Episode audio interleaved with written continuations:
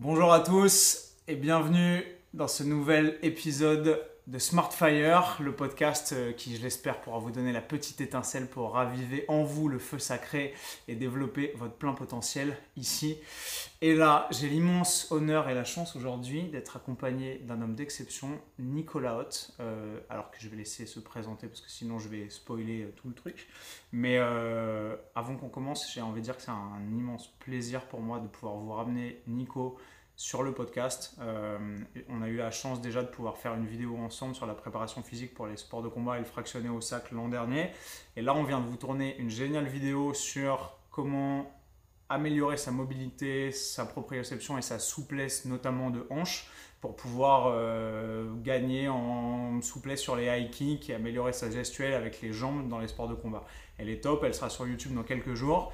Et évidemment, comme on avait un petit peu de temps à mettre à profit, on s'est dit que c'était une super idée avec Nicolas de pouvoir se poser ici chez moi dans mon canapé et de vous balancer un podcast de feu parce que euh, Nico est un mec euh, absolument incroyable avec un parcours et une expertise géniale. Euh, j'avais dit que je ne spoilais pas et je suis déjà en train de spoiler en fait. Mais bref, vous allez le découvrir au fur et à mesure. Ça fait une heure qu'on parle en installant la caméra et le micro, etc. Et je suis déjà frustré parce que j'ai laissé passer un milliard de pépites et qu'à chaque fois qu'on échange tous les deux, c'est passionnant.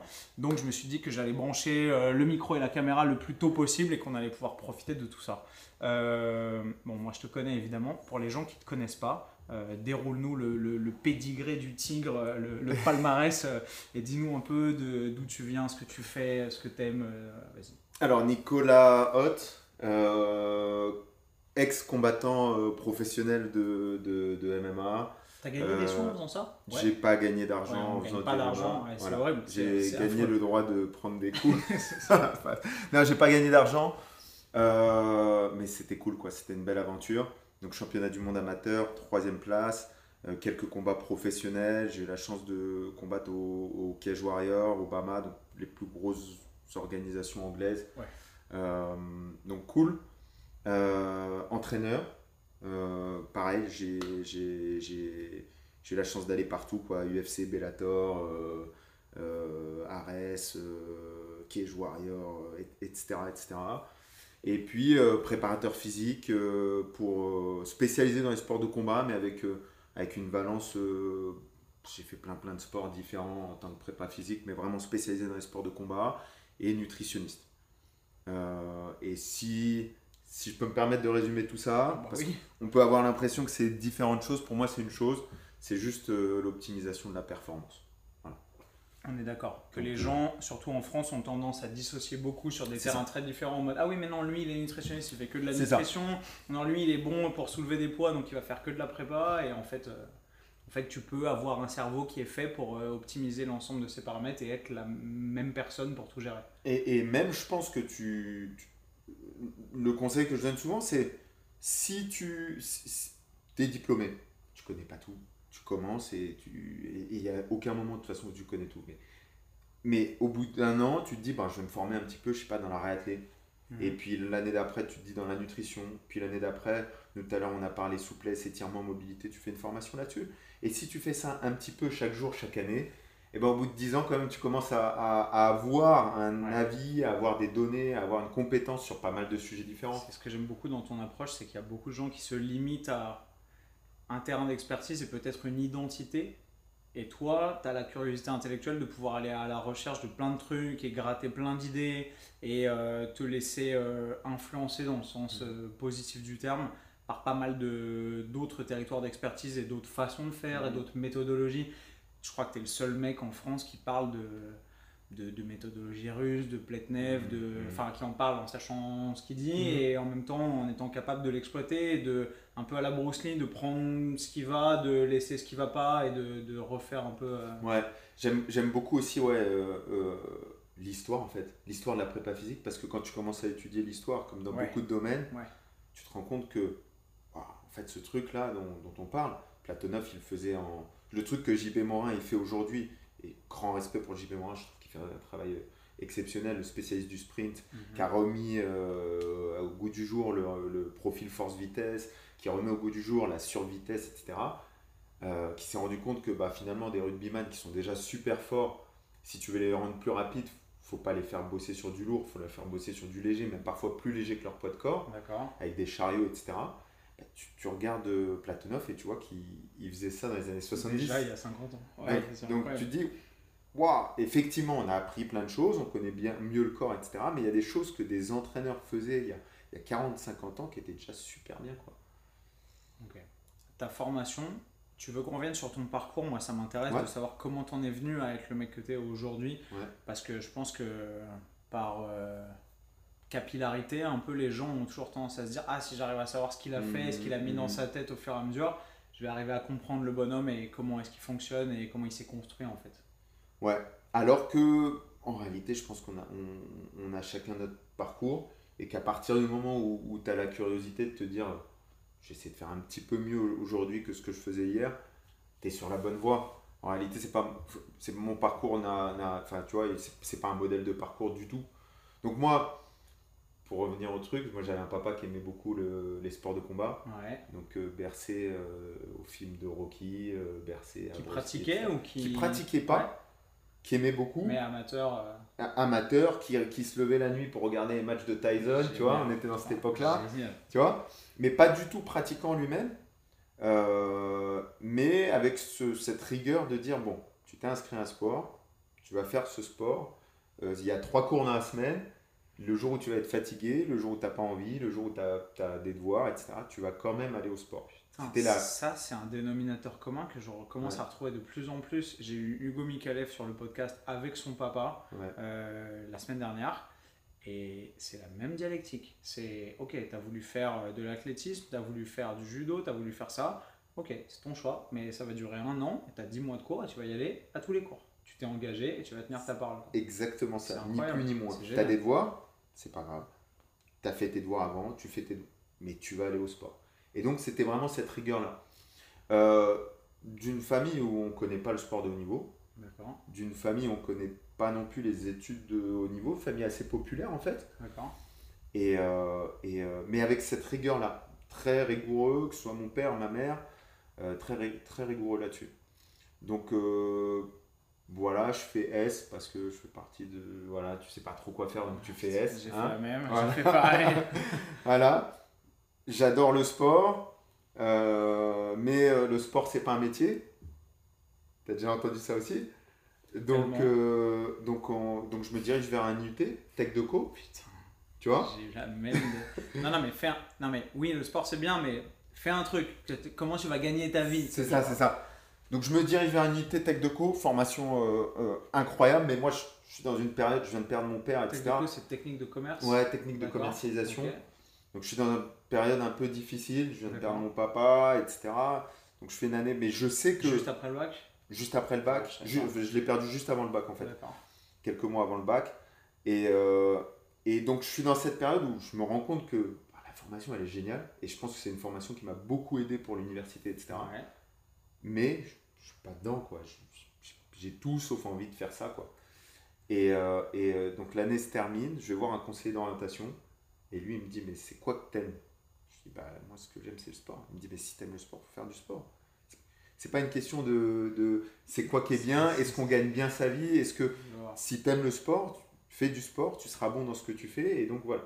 Et donc je suis ce conseil, Ce qui est assez rare d'avoir des conseils aussi euh, éclairés, mais c'est en fait juste la base. incroyablement Et- juste quoi. Chez nous, euh, c'est pas, ça court pas les rues. Les... Fais ce que t'aimes, tu seras bon dans ce que t'aimes et comme tu seras bon, bah, T'auras plaisir à le faire, T'auras pas à le faire. l'impression d'investir trop d'efforts. ouais. Donc aussi simple que ça. Je fais mes années euh, de STAPS. Et puis quand j'arrive... T'as euh, bifurqué de tech de co en STAPS direct. ouais, tech de co en STAPS direct, je passe des super années en STAPS, etc. T'as fait ça où en région parisienne? Ouais, à l'université par le sud à Orsay. Ok, d'accord. Et quand j'arrive en fin de parcours, je me dis, bon, j'aimerais bien quand même mettre une... Quoi, master? Ouais, master, une D'accord, petite plus-value à mon diplôme. d'accord. Et, euh, et, et je tombe, après moult renseignements, parce que le bureau des relations internationales en France, c'est un truc de... Je sais. C'est un truc de malade mental. Et après moult renseignements, je tombe sur ce programme d'échange qui s'appelle MICEFA, D'accord. que personne ne connaît, qui est genre Erasmus mais version les US. Et j'arrive à intégrer euh, l'université du Texas à Austin, qui est une université de dingue, 50 000 étudiants, un stade de foot de 110 000 places dans l'université. entendu en parler déjà, ça me faisait rêver rien que de t'écouter. quoi. Le, tru- le, le truc de dingue. Et je me retrouve là-bas et je passe un an et demi là-bas. En fait, je passe, à la base, je suis censé passer un an, finir mon Mhm. diplôme. Puis je kiffe tellement que je dis, bon, mon, job là-bas. mon stage, je vais Ouais. le faire là-bas. Donc je fais mon stage là-bas. Euh, on a des moyens de ouf. On a un DEXA pour tester. On fait des tests de VO2 Pour les athlètes Oh, Pour les athlètes, pour les gens normaux, pour les athlètes. Et en plus, on teste pince appli cutanée, impédance mètre et DEXA. Comme ça, on peut comparer. En fait, c'est des mecs qui font des recherches en parallèle. Incroyable. On a euh, les tests FMS qui arrivent en France un petit peu plus tard. On Ouais. a euh, la VO2 Max. On, a, enfin, on est vraiment bien équipé. On a des profs qui sont. On a euh, Jeanne Todd qui, a- qui, qui- qui a- Je t'entends d'en parler. Ouais. championne du Ouais. monde, la femme la plus forte du monde pendant 10 ans, etc. Enfin, et, et, et je suis là, je suis aux US, et je, dis, je me dis, bon, on- on- il y a un truc qui se passe aux US. Les sportifs que tu avais, c'était quoi? C'était du football Eh ben, américain C'était du. On avait des sportifs qui passaient, Ouais. euh, on avait, euh, ils sont très très connus pour la nage, très forts en nage, athlétisme très fort, euh, foot US, on en avait qui passaient. En fait, ils avaient accès, tous les étudiants avaient accès à un test D'accord. Euh, on avait Ouais. des sportifs, on avait des non-sportifs, on, a- on avait vraiment de, de tout. Et, euh, et euh, si tu veux, quand je finis, le- je finis le truc là-bas, ou même je suis là-bas, je me dis, waouh, en France, on- on- il y a un décalage, quoi. De, de ce qu'il y a comme savoir là-bas et le niveau des blogs, de- de- d'Internet, de, des sites, de, connaissances de ce qu'on apprend, Tu te dis, on est complètement à la ramasse. je me dis, il y a un fossé. Et je me pose la question, est-ce que Nico, tu restes aux US Ou est-ce que euh, tu viens en France et, et- et ce, ce savoir-là que, auquel tu as accès parce que tu parles anglais, etc., tu, tu peux en faire quelque chose Et je décide de revenir en France. D'accord. Pourquoi? Parce que tu n'avais pas de famille là-bas, pas d'attache? J'ai pas d'attache là-bas. Ouais. Euh, j'ai vraiment joué le jeu de l'immersion, c'est-à-dire que je suis pas- j'ai passé 15 mois là-bas sans revenir en France du tout. Incroyable. Vraiment en disant, bon, il faut que je sois dedans, tu vois. Ça change une vie. Ça change une vie. De ouf. Et, euh, et, euh, T'as kiffé? À, à part euh, le côté très infrastructure incroyable, etc., à part le contexte, en gros, le- la vie culturelle là-bas, t'aurais pu t'y voir évoluer? J'ai vraiment, ça m'a vraiment ouvert l'esprit. Et j'y allais pour ça en fait. Ouais, bien sûr. Parce que j'avais vécu dans un cocon toute ma vie, tu vois, les Ulysses, Orsay, la fac elle est juste à côté, le collège, des... tu vis dans un truc, tu vois, t'as été... Et à un moment je dis, mais je qui, qui, qui suis-je en fait? Si je me retrouve tout seul dans un environnement que je connais pas, et, et je décide de partir dans un endroit où je connais personne, où j'ai un anglais qui est pas terrible, euh, je choisis un lieu où je vais habiter que je, que je connais pas, et j'arrive dans cet endroit, et c'est des gens que j'aurais pas forcément côtoyé au quotidien, des gens qui viennent du monde. On est dans une maison, on est 30. On partage cette maison, il y a 15 personnes du monde entier. Tu as des Kazakhs, tu as des Allemands, t'as- et puis tu as 15 Américains. Et tu partages des trucs, tu vois, tu t'apprends à connaître les gens, t'apprends... Incroyable. Ouais, et, tu rencontres une tonne de personnes et tu vois qu'on peut apprendre différemment dans France. C'est pas du tout le même système. Euh, J'apprends à lire, tu vois. Euh, le système américain, c'est tu lis les livres et puis tu discutes des livres que tu as lus en classe. D'accord. Donc tu lis énormément. Le cours d'histoire, par exemple, l'histoire du sport, on avait un livre à lire par semaine. Et quand tu arrivé en cours, tu dis, bah voilà, moi j'ai pensé ça du livre, l'autre il dit ça, l'autre elle commente, et, et tu discutes du truc. Incroyable. C'est Et- tellement différent. Et le prof, il guide les échanges et il Et le oriente. euh, Prof guide les échanges, et ouais. il est pas là, alors explication de texte, Corneille, euh, voilà, a fait ci, machin. euh. Non mais Non, non, il guide. Moi, j'ai été frustré par l'enseignement français où tu, tu te rends compte que tu as beaucoup de profs qui sont assez fermés d'esprit et que parce qu'ils sont dans leur petite science, entre guillemets, sans vouloir être trop condescendant, ils sont là, ils te font un cours top-down ou alors euh, ils ont des infos, ils te les balancent et toi, tu es là, d'accord, ok, tu notes, écris, tu apprends, tu retiens. Et c'est rare, les profs, il y en a, j'en ai connu évidemment, mais tu vois, qui sont dans l'échange et qui sont prêts à te faire participer à une espèce de co-création de comment tu vas vivre, comment tu vas interpréter les choses et tout, c'est super rare.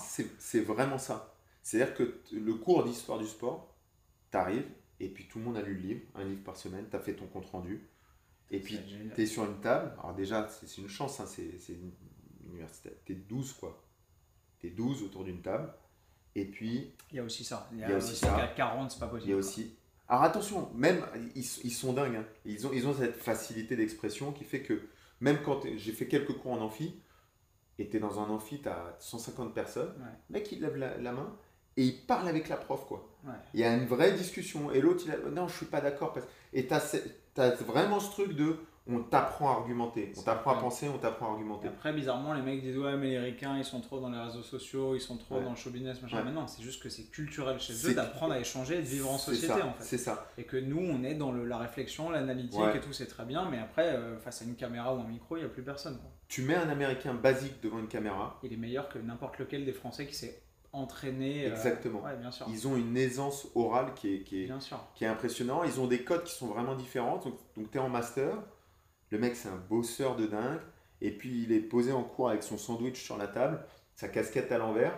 Et donc, dans la dégaine, dans l'attitude, tu te dis, bon. En France, tu te dis, bon. Mec, lui, euh, c'est la fin de la classe, quoi. et il lève la main et il sort un truc et tu dis, en fait, le mec, non, non, c'est juste.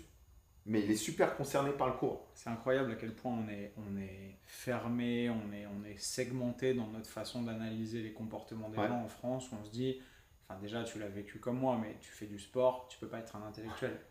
Attends, ici du latin. C'est le corps. C'est le corps. coach, qu'est-ce que tu. Non, c'est quoi Vous faites des pompes, vous, êtes en survêtement, non mm. Tu sais, t'es là, genre. Mm. C'est incroyable. Et aux États-Unis, j'ai l'impression qu'ils n'ont pas cette espèce de dichotomie et, et, la façon dont ils gèrent le sport de haut niveau ou l'excellence dans tous les domaines fait que t'as pas cette espèce de condescendance euh, très très euh, high class où euh, ah ouais non si vous faites du sport forcément vous êtes très populaire. Alors que si tu t'intéresses au grec, bah, c'était le corps et l'esprit. Bien sûr. Je suis un philosophe et j'entretiens mon corps. Je ne sais pas quand on a mis cette dissociation entre le corps et l'esprit, quelle, quelle en est l'utilité. chrétien, je pense. C'est le, le dégoût du, tu sais, la société judéo-chrétienne de. Enfin, je ne veux pas faire mon sociologue de bas étage, mais tu sais, avec le péché, le corps c'est pas bien, c'est très prosaïque, non, il faut élever l'âme, machin, se, consacrer à des préoccupations un peu plus essentielles et tout. Et en fait, tu te rends compte qu'avec des générations et des générations de, d'héritage euh, où le corps c'est mal, où c'est le péché, machin, et t'en arrives à considérer que bah, c'est pas bien, tu vois. Et bizarrement, bah, les latins, je trouve, n'ont pas la même approche que les scandinaves, par exemple. Hmm. Tu vois, les mecs comme Meno, tu vois, tu vois tous les pays de la force, les nordiques, tous les suédois, les islandais et tout. Pour eux, c'est logique, tu vois. Tu vois des séminaires euh, qui sont très intello, très doctes les mecs, euh, à la pause, ils, se mettent en position de squat et, euh, et ils se mobilisent tranquille parce que c'est normal. Tu vas à la Sorbonne, tu, vas à un colloque et entre deux, tu fais un grand écart. Les mecs qui te regardent, qu'est-ce que c'est que cette espèce d'énergumène, tu vois Alors que, euh, il y a plein d'autres, tu vois, en Asie, tu vas au Japon, c'est c'est normal de faire cohabiter le corps et l'esprit et il n'y a pas de dissociation à mettre en fait. Et j'ai l'impression qu'on a un truc où on, commence à s'en rendre compte et tu as, pas mal de mecs, on en parlait euh, hors, cam, mais tu as pas mal de mecs qui sont diplômés de grandes écoles, qui ont des postes à haute responsabilité et qui disent écoute, moi c'est simple, dans mon emploi du temps, il y a trois heures par semaine, je le consacre au sport. Et ça, c'est mon emploi du temps qui tourne autour de ces trois heures. C'est pas. C'est indispensable. Mais pour moi, c'est capital. Et tu vois, en fait, ma frustration dans mon parcours de je veux pas travailler dans une entreprise privée, je veux plus bosser pour les autres et tout, est venu de ça. Est venu du fait que quand j'étais journaliste à l'équipe, enfin au mensuel de l'équipe, j'étais virtuellement un des seuls sportifs de la rédaction. Il y avait des mecs qui étaient très bons en demi-fond, qui couraient des marathons et tout, mais globalement des mecs qui par curiosité et par amour du sport touchaient un peu à tout, machin et tout. il n'y en avait pas. Alors tu dis, les gars, on écrit sur le sport toute la journée, on est invité à des événements sportifs toute la journée. Il y a un moment, euh, je suis le seul en basket et vous êtes en loup boutin, c'est cool, mais genre, euh, tu vois, un peu de, un peu de corps, un peu, un peu, un peu d'âme et d'intention dans la pratique. Quoi. Ce que tu dis, c'est marquant parce que il y a un truc, je sais pas d'où ça vient, mais il y a un truc de je suis upper class, c'est la course. La course, ça va, c'est noble, etc. La musculation, Ouh, là tu me parles de trucs de barbare. Si tu dis musculation au lieu de renforcement musculaire, t'es mort. Là t'es chez les barbares. Ah, c'est une volonté de se muscler plus. Non, c'est un truc de ouf. C'est un truc de T'es chez les barbares, ouais. Vraiment, vraiment. Genre, tu vois, je sentais que en fonction des niveaux, moi, moi, moi, ils avaient compris. Tu vois. Moi, je, moi, je faisais de la boxe et de la muscu parce que j'étais pigiste, tu vois. Mais les rédacteurs, les rédacteurs en chef adjoint, ouais, ils, faisaient, ils, allaient sur les trucs d'équitation, ils prenaient les articles sur les trucs de polo, sur euh, le ski nautique, sur le ski à Cortina, les machins, sur euh, des retraites, machin, des trucs comme ça. Et l'éditeur en chef ou le rédacteur en chef allait faire les trucs en mode, ouais, vraiment le tennis, le golf, Ouais. le. Voilà, tu vois. Mais tu sentais que c'était très très nivelé dans l'approche en fait. Sociologie du sport, C'est incroyable. ouais. Moi j'étais assis et je voyais Pontieux, euh, tu vois, défiler, Ouais, ouais, Bourdieu, machin, les trucs comme ça, et tu dis, mais ouais, c'est incroyable. Et c'était ça de A à Z. Et ça m'a frustré de me dire, je suis obligé de faire des sacrifices sur ma qualité de vie pour aller m'entraîner à 6 heures du mat avant d'aller au Mhm. boulot, Mhm. pour euh, aller euh, prendre. On avait des douches à l'équipe, j'étais le seul qui les utilisait, tu vois, Mhm. limite. Il y avait les mecs, on était à côté du, du journal du foot et tout machin. Les mecs, ils faisaient des petits fives de temps en temps, ils faisaient des badminton et tout, mais il y avait pas il y en avait tu vois. Je veux pas faire le mec qui était là euh, au-dessus de tout le monde et tout mais il y a mais il y avait pas une tu vois. Moi j'étais arrivé là-dedans en me disant Ouah, ça va être incroyable tout le monde va s'entraîner je vais être comme quand si t'es à la fac avec des sportifs. Comme comme quand je vais euh, tu vois quand je suis avec Mehdi Maxime avec toi à gauche à droite et que t'es là-dedans tu vois. Tu Ouais. sens que et là-bas non tu vois genre tu sais les gens c'est ah euh, tu vas au sport ah euh, alors euh, grosse séance matin. Mais tu sentais que tu sais genre ah ouais bah moi j'ai maté Netflix tout le week-end et c'est pas mon monde tu vois. C'est très c'était très chelou. Et je me suis dit waouh je veux pas avoir à, pas. à me justifier de devoir m'entraîner. Tu sais il y avait toujours il fallait qu'il y ait toujours une espèce de Ouais. de pourquoi? Ouais. mais comment ça pourquoi? Non, mais tu- tu- pourquoi tu veux des compètes, t'as envie quoi, de- quoi ton, sais genre bah non mais je- pour moi pour la santé pour le bien-être pour le juste pour le kiff pour le- l'expérience le non et et tu sens que quand tu dois utiliser des arguments pour Ouais. pouvoir justifier tes pratiques et ce que tu fais au quotidien à des gens qui pourtant partagent ton environnement professionnel, tu te dis que tu n'es pas au bon endroit. Tu vois. lié au sport. Bien sûr, Ouais. lié au sport. Tu te dis, là, il y, a un- il y a un problème, on est en pleine dissonance cognitive en fait, tu vois. Mais, mais c'est partout pareil en fait. Et il y a des gens ouverts d'esprit, et en France, je sais qu'il y a des gens qui sont capables de d'accepter et de tolérer et de, de, de, de manier les deux, mais c'est rare de ouf. J'ai l'impression, tu vas me dire ce que tu en penses, j'ai l'impression qu'on est sur une, une transition, une belle transition. J'espère. C'est-à-dire, J'ai vraiment, J'espère. sur, moi, sur les dix dernières années, l'évolution de la pratique sportive en France, l'évolution des salles de sport.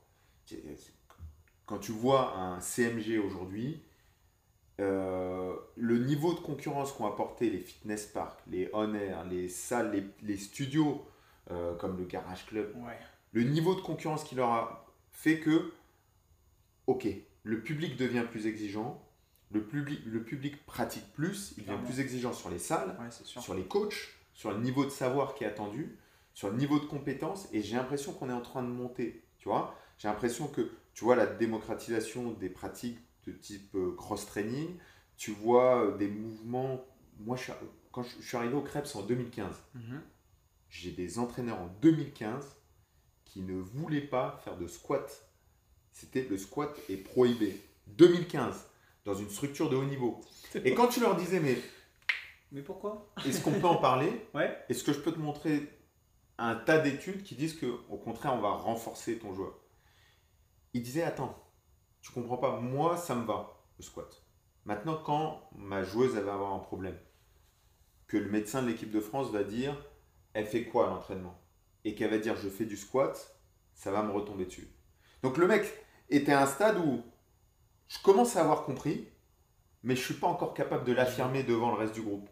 Ah, Tu vois? 2015. Eh ben, je te garantis qu'aujourd'hui, tu viens au Krebs, on a, on a 8 racks à squat, ouais, ça fait du hip Tout le thrust à tout va. tout le monde squat, hip Ouais, ouais. thrust, soulevé de terre, on y va. Et même si tu fais pas, les mecs ils vont te demander. Il y a eu une évolution en 5 ans, C'est génial. enfin 6 ans. Grâce au réseau, tu penses? Grâce à l'ouverture Je de- pense qu'il y a un mix de bah, nous, le Krebs qu'on a mis en place, les équipements qu'on a achetés, les résultats qu'on a eu, etc. Un mix des réseaux, effectivement, de, on regarde les pratiques, de la. Moi, j'ai vu vraiment une démocratisation de la prépa physique en 6 ans. C'est-à-dire que rien qu'au niveau du Krebs, la salle, la façon dont elle était utilisée il y a 6 ans, Mhm. la façon dont elle est utilisée aujourd'hui, rien à voir. rien à voir. Il n'y a quasiment pas de préparateur physique externe. Maintenant, les équipes font appel à des préparateurs physiques externes au Krebs pour venir complémenter, supplémenter le travail. Incroyable. Donc tu sens une vraie, vraie, vraie évolution de la prépa physique, de, euh, du renforcement musculaire, de la musculation, du niveau de connaissance. Aujourd'hui, on a des podcasts qui parlent sérieusement des choses, on a des Mhm. chaînes YouTube qui sont sérieuses. Ça, il y a, il y a 5-6 ans, ça n'existait pas. On a des livres qui sont sortis, qui sont, qui, qui sont costauds, qui sont bien.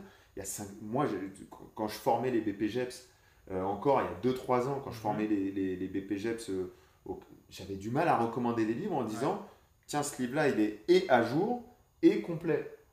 Euh, là, tu vois, on a Didier Reyes qui a sorti la troisième version super, de la Bible de la prépa physique. Ouais.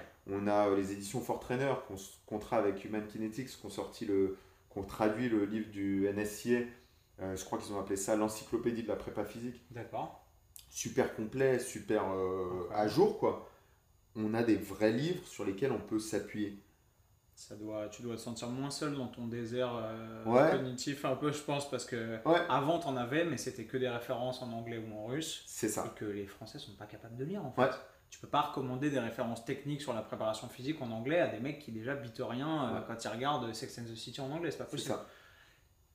c'est ouf que aujourd'hui on en arrive à ça, alors que culturellement, j'ai l'impression qu'en fait en France, alors après c'est peut-être parce que on est français, on est maralé et que, et que plutôt que de me concentrer sur la façon dont je peux améliorer les problématiques de mon pays, je les pointe du doigt, tu vois, c'est peut-être facile de ma part. J'ai l'impression qu'on est toujours à un train ou deux de retard en fait, Ouais. tout le temps. Quoi qu'on fasse. Et est-ce que c'est parce que quand on était petit, on était biberonné avec euh, la culture américaine en mode Ah ouais, c'est sorti au States. Tu sais, on était, Mm. je sais pas toi, mais Mm. moi j'étais habitué à cette Ouais. double détente de Ah, c'est sorti au States il y a 6 mois, vas-y, on l'aura bientôt. Même les films. Ouais. Ah ouais, ils ont sorti euh, le nouveau Spider-Man, le truc, bah ouais, on l'aura on l'aura au mois de mai, tu vois. Et, et en fait, j'ai l'impression que ce schéma récurrent, il est accepté et les gens se contentent du fait que bon, on est moins bon en fait. Ouais, on on n'est pas comme aux États-Unis, on n'est on pas comme euh, au Japon. euh, bah, vas-y, on, on aura accès à tout ça quand ça arrivera chez nous. Comme si l'information, elle mettait six mois à traverser Ouais, ouais, l'Atlantique, tu vois. ouais. Ça n'a pas de sens. Alors qu'elle est là. Je trouve qu'aujourd'hui, on, on rattrape. Vraiment, ce retard, on le rattrape. Quand je vois une salle comme un Honor, Ouais. putain, euh, euh, j'ai fait beaucoup de salles aux US. Bah, même aux US, t'as pas beaucoup de salles comme Honor, quoi. C'est bien. T'es bien, c'est agréable, c'est beau. Tu peux faire de la boxe, tu peux faire de la muscu, tu peux. Il y a un espace pour les femmes où elles peuvent être tranquilles si elles veulent être tranquilles. Il y a du cardio. Je me suis pris la tête avec un des mecs de chez Honor comme ça parce que je donnais un sorte de séminaire là-bas et à la fin j'ai bon je peux utiliser la salle je peux montrer il me dit ah ouais bien sûr et je, bon, je fouille tu vois je fais un tour avant je regarde Ouais. ce qu'il y a et toutes les options et je vois qu'il y a un, un banc pour le Ouais. dans une salle où il y a personne je me dis vas-y trop cool je m'échauffe et tout je commence à envoyer un Infrust et là les mecs arrivent paniqués en me disant non non non mais euh, mais en fait euh, non je lui dis quoi non Il me dit bah non mais ouais vous êtes pour l'espace euh, femme. Je lui dis ah je suis désolé et tout. Bah je lui dis bah ok mais c'est pas grave montrez-moi le Infrust pour les mecs. Il me dit ah mais en fait non il y en a pas. Je lui dis attends. Alors qu'il y a une machine réservée Ouais. à l'espace femme, Ouais. aucun problème. Mais comment est-ce que vous pouvez limiter l'accès à certaines options d'entraînement aux hommes parce que c'est pas des femmes? Je lui dis c'est pas juste de la discrimination super. euh, Il me dit ouais mais non mais en fait c'est on leur fait un petit coin réservé pour qu'elles puissent s'entraîner sur les mecs. J'ai Faut juste mettre Mais- un hip thrust. euh, sur le principe, je suis côté, tout ouais. à fait d'accord, mais Ouais. juste, euh, faut pas que ça enlève des options aux gens et que parce qu'on est un mec, on fait pas de Ouais. Infrust, on Ouais. renforce pas sa chaîne postérieure, les fessiers Ouais. c'est pas important pour la performance et tout. Alors le mec il était perdu, il était entre le débat euh, euh, physico-sociaux, il était là, Ouais. oui, non mais je, je sais plus. Ah, vas-y, allez, t'inquiète, je vais faire l'élastique, euh, t'en fais pas, je vais me mettre un vieux banc à l'ancienne et tout. J'étais trop frustré, tu vois, genre, c'est tellement rare en France de voir des bonnes installations Ouais. sportives ouais. où t- quand Mais ils sont, ils sont super ouverts. C'est-à-dire que Ouais, ouais, probablement. je pense que c'est un truc qu'ils vont mettre. Hmm. Je pense que c'est un truc qu'ils vont faire. mais tu abordes le débat par la sociologie de qui veut quoi. Ouais. Ah bah les femmes elles veulent des fessiers, Ouais. elles veulent pas trop de cuisses, Ouais. elles veulent pas de la force. Donc il n'y a pas un rack à squat. Et bah t'es une fille, tu veux squatter, tu fais comment? Tu vas chez les mecs qui poussent de la fonte devant les trucs. Mais par contre, t'es un mec, tu veux renforcer ta chaîne postérieure, tu, le fais chez toi. C'est Ouais. genre, c'est super contradictoire. Alors moi, je veux bien tout, mais mais t'as l'impression qu'il y a encore un vrai cloisonnement. quoi c'est sûr. pourquoi est-ce que les mecs devraient faire de la muscu? Et tu vois euh, moi ma nana euh, qui a une carrière de mannequin et tout on lui dit encore euh, quand je suis pas là. Ah non mais vous êtes une fille il faut travailler le muscle en longueur. Ouais. bon maintenant elle met des taquets tu vois. Ouais. elle dit ouais alors euh, non parce que ça ça ça ça et ça donc fermez-la. Mais t'entends des trucs. Ouais. tu vois genre on est, on est la semaine dernière aux îles Canaries. Euh, nous on s'entraîne en boxe. Ouais. les mecs ils sont là ils regardent. Et en même temps il y a ma nana qui fait du, du, du RDL à 80 kg à côté. Et les mecs ils disent Oh, euh, mais attention euh, vous blessez pas et tout alors qu'elle a une meilleure technique que 90% des Ouais. mecs qui étaient en Ouais. train de commenter Ouais. à côté tu vois parce que t'es une fille et que parce que tu es une fille, il faut que tu restes dans le pas trop, dans le, dans le doucement, dans le modéré, T'as dans pas, le. pas peur d'être trop musclé? Putain, mais c'est un truc de ouf. Et, moi, je vais grossir comme ça, soudainement, de, de- manière magique. toi, tu que- travailles avec beaucoup d'athlètes Ouais, féminines. ouais. Euh, tu pas, Rislaine, tu t'en es occupé, par- on en Je, discutait tout je à m'en l'heure suis en off. occupé, euh, surtout sur la nutrition, sur l'entraînement, sur la nutrition. Ok, mais tu me disais que tu avais des karatékas, tu avais des Ouais. taekwondoïstes et tout. Ouais, ouais. Euh, c'est pas J'ai des, beaucoup de volleyeuses. c'est pas des nanas qui tu dis mollo quoi. Et puis moi, moi c'est un, vrai truc que j'ai fait. J'ai un public, c'est-à-dire c'est le public anti-charge. C'est-à-dire c'est des volleyeuses. Tu vois, la volleyeuse euh, qui, est, qui, est, qui a entre 15 et 17 ans. Ouais. Et ouais, déjà les deux facteurs, quoi. C'est volleyeuse qui a entre 15 et 17 ans. Et Donc, culturellement, ils sont anti-charge parce que. euh, culturellement, déjà, le volet féminin, c'est pas trop prépa physique, etc. Et, euh, et moi, quand je suis arrivé au crêpe, je me suis dit, bah, on, va mettre, on va déjà apprendre les mouvements de base. On va squatter déjà les Ouais, petits on potes. va apprendre les mouvements de base, Ouais. puis après on va mettre du poids, Ouais. et puis on va faire du power clean, puis on va faire du squat, puis on va faire du soulevé de terre, puis on va faire du hip thrust, puis on va faire etc. etc. Et bizarrement, en un an et demi, euh, Et on- elles on a- doublent leur détente sèche quoi. Et on a des performances qui, qui augmentent de ouf. Et Les stories que tu fais quand t'es avec tes jeunes du crêpe, ça me fait rêver. Moi. Mais tu a- les filmes en slow-mo sur les, sur les a- haies dynamiques et tout, c'est trop stylé. Et j'ai et j'ai des gars, ce que tu disais, j'ai des gars qui sont passés. euh, ah, ah, c'est pas mal ce qu'elle soulève au soulevé de terre. Non, non, non, elle a fait un power clean là, euh, avec la barre que tu vois. C'est pas un soulevé de terre. Et t'as la nana qui se soulève sérieusement sur tous les trucs. Et, et là où je suis, je- là c'est une vraie fierté. C'est-à-dire que t'as un mec qui est arrivé à la tête de l'équipe de France féminine qui a dit Moi je vais regarder exactement chaque pôle euh, ce qu'il fait Ouais. les résultats qu'ils ont en détente, en perf, euh, qui rentrent en pôle France ensuite, euh, et je vais regarder tout- toutes les données. Incroyable. Et les âges, etc. Parce qu'il faut comparer à âge égal, à détente égale, à taille égale, etc., etc. Il a tout comparé, le mec. Et il a fini en disant voilà ce que fait le Crêpes de France, voilà dont, ce dont vous devez vous inspirer. Et je me suis dit waouh, là, franchement, vraie fierté. Quoi. Une Vraie- fois, ah ouais, une non, fois j'ai- qu'il y a un mec qui vient Ah ouais. et qui reconnaît le- la qualité du Chiffre. travail des autres et tout. euh, chiffré. Et c'est marrant parce que je discutais avec l'entraîneur et je dis, mais lui, il me dit, c'est même pas que le mec est tellement prépa physique, c'est que le mec est un scientifique. C'est-à-dire qu'il a regardé- de rendement et Il a regardé, boum, boum, boum, boum, boum. Qui fait le taf, qui fait bien le taf, qui machin. super rare. Waouh, j'ai kiffé. Franchement, là, tu te dis, bon, là, il y a une, bosse pas pour rien quoi. ouais, il y a une vraie reconnaissance. T'as les nanas qui, qui font des perfs de ouf, et puis, et puis voilà. Et, et tu progresses, et tu, et tu fais du travail. Et même si tu es jeune, si tu apprends bien les mouvements, tu maîtrises les charges, tu as des charges qui sont adaptées au poids que tu es capable. La, la grosse problématique qu'on a avec les volleyeuses, c'est qu'elles ont des jambes qui sont beaucoup plus puissantes que leur dos.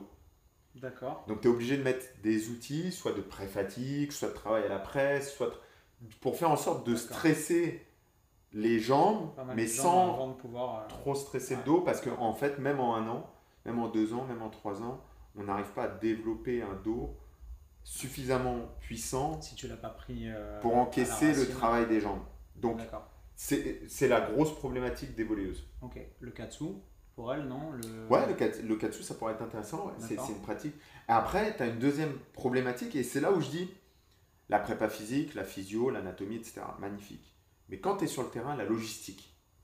C'est-à-dire qu'un tu un prépa physique, Ouais. qu'est-ce qu'il a à disposition Ah ouais, bien sûr. Comment il fait pour en une heure et quart, une heure et demie max, une heure et quart, une heure et demie, deux fois par semaine pour optimiser les résultats C'est ça, parce que t'es pas face à des athlètes, on va y revenir, mais pro en MMA, qui ont Qui tout qui leur est un emploi du travail totalement différent. Ouais, c'est ça. Tu as 15 personnes en même temps. Donc comment je gère les 15 personnes? Ça, c'est hyper intéressant. Et que la elle truc soit faisable. Qu'un mec comme moi euh, sous-estime très probablement. Ouais. Parce que moi, je me gère moi, je gère euh, ou des athlètes ou des, anciennement des clients et tout, mais je suis toujours dans l'individualisation et le one-to-one. Avoir 15 gosses qui, Ouais. en plus, comme tu l'as dit, ont 15-17 ans, qui sont sur leur portable et TikTok et machin et les réseaux et attends, je me filme en faisant mon Ouais. squat et tout, et qui ont un milliard de trucs dans la tête et c'est légitime à cet âge-là, autre que ce que tu as à leur apporter pour leur Mhm. bien, ça doit vraiment pas être facile. en Ouais. fait. Et ben c'est c'est énormément de logistique. C'est-à-dire que quand j'ai donc déjà j'ai pris l'initiative il y a quelques années, au début je refusais les stagiaires parce que je me disais si je peux pas m'en occuper. Et puis à un moment je me suis dit en fait un stagiaire c'est un staff. Ouais. C'est comme aux US ils ont un staff énorme. former et, Et il donc, va te Je délester. vais le former, Ouais. il va m'aider et un tel qui est blessé sur lesquels c'est difficile de consacrer du temps parce que j'ai encore 14 personnes à m'occuper. Boum, stagiaire, travail individuel sur lui. Et lui, travail individuel sur lui. Et lui qui peut faire que le haut, travail individuel sur lui. Et donc j'ai commencé à prendre des stagiaires. Et donc là, depuis quelques années, j'ai, je sais pas, entre 4 et 6 stagiaires au Krebs. Donc j'ai un vrai staff Génial. qui est formé, qui commence à capter, ok, tu prends en main l'échauffement, ok, tu prends en main ça, tiens, elle, tu la prends en main sur, sur, sur- ce protocole, etc. etc. Toi, c'est génial parce que humainement, ça te permet à la fois de déléguer pour toi, mais Ouais. aussi de former pour les autres. Former, Ça, c'est déléguer, cool. C'est un truc que tu kiffes faire. j'adore ça. Et il y a un truc sur lequel les, en fait, les mecs se rendent compte, et quand on revient sur la logistique, c'est, tu lui dis, bon, prépare ta séance, il prépare sa séance. Puis après, tu dis, bon, qu'est-ce qui n'a pas fonctionné dans cette séance? Qu'est-ce qu'on pourrait optimiser? Bah, C'est vrai qu'en termes de temps, tu vois, on a fait, en fait, on a fait la moitié de la séance. Mais pourquoi on a fait la moitié? Bah, Ce temps de repos-là, en fait, comment on peut faire pour optimiser? Et donc, ce que tu vois, c'est que tu écris une séance, tu testes la séance, et dans le cycle, tu améliores ta séance. Et ce que tu vois aussi, bah tiens, un truc bidon, quand tu as un groupe de 15, tu changes pas ta séance à chaque fois. Tu restes 3-4 semaines sur la même séance, ce qui permet que, après les deux, les deux premières fois, donc après la première semaine, tes athlètes connaissent sa séance et tu commences à moins perdre de temps sur l'explication de la séance. Un peu plus autonome. Ils sont plus Il n'y autonomes. a pas la barrière de putain, il faut encore apprendre un C'est ça. nouveau. Tu peux faire attention à la technique, tu peux faire attention à la charge, au nombre de répétitions, proximité de l'échec. Puis tu as des compétiteurs en face, donc tu as probablement aussi des mecs qui psychologiquement se disent Attends, ça je connais, vas-y, je vais essayer de performer maintenant que je Ouais. sais où je suis. Quoi. Ouais. T'as un truc, t'as un truc drôle, c'est euh, mon test en général de fin de, de fin de session. Donc on est sur un 10 RM Ouais. ou un 8 RM. Et, et on est en fin de cycle. Et je vais dire, bon, l'objectif de cette séance, comme la semaine prochaine on va décharger, on peut y aller. Mhm. L'objectif de cette séance, c'est que vous allez me faire un max de reps sur ce truc. Et donc c'est un truc à double tranchant. Mais eux ne le savent pas. C'est-à-dire que soit ils font un, ils étaient sur un 8 RM et le mec il fait 20 reps. Il est grave fier de lui. C'est un compétiteur. RR 0, genre. euh, RR 0. Enfin 0 techniquement, Ouais, pas musculairement. Ouais. Échec technique. Parce que c'est des jeunes et que. Parce qu'on veut. Ouais. on- voilà. Euh, échec technique à 20, à, à 20 reps. Donc le mec est super fier de lui parce qu'il a tout donné. Mais d'un autre côté, tu dis regarde, Regarde, ça veut dire que ça fait trois semaines que tu me prends pour un con en fait. c'est génial. Mais la, la première fois, le mec, il ne sait pas, donc il donne tout.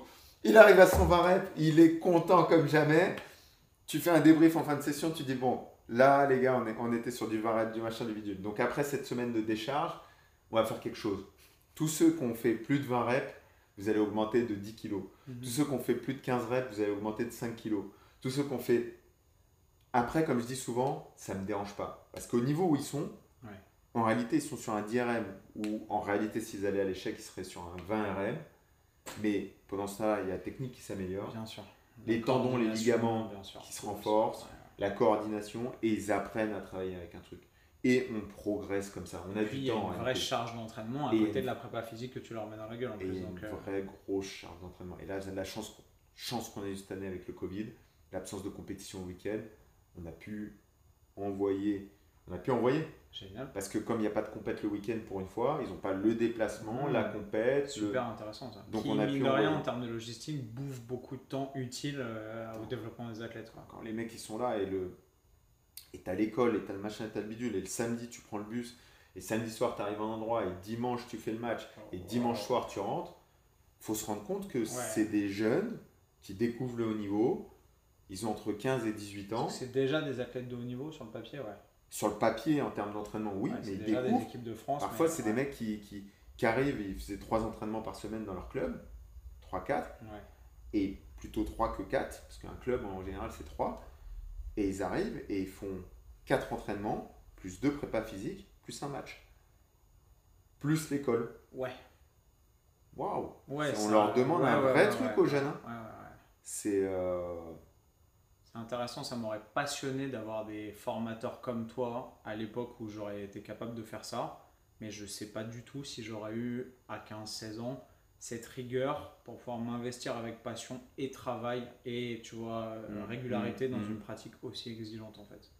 Parce que je pense qu'à l'époque je caressais ça un peu du doigt en mode ouais c'est je kiffe ça mais bon ouais tu sais j'avais la voix de mes parents, les études et les trucs et tout.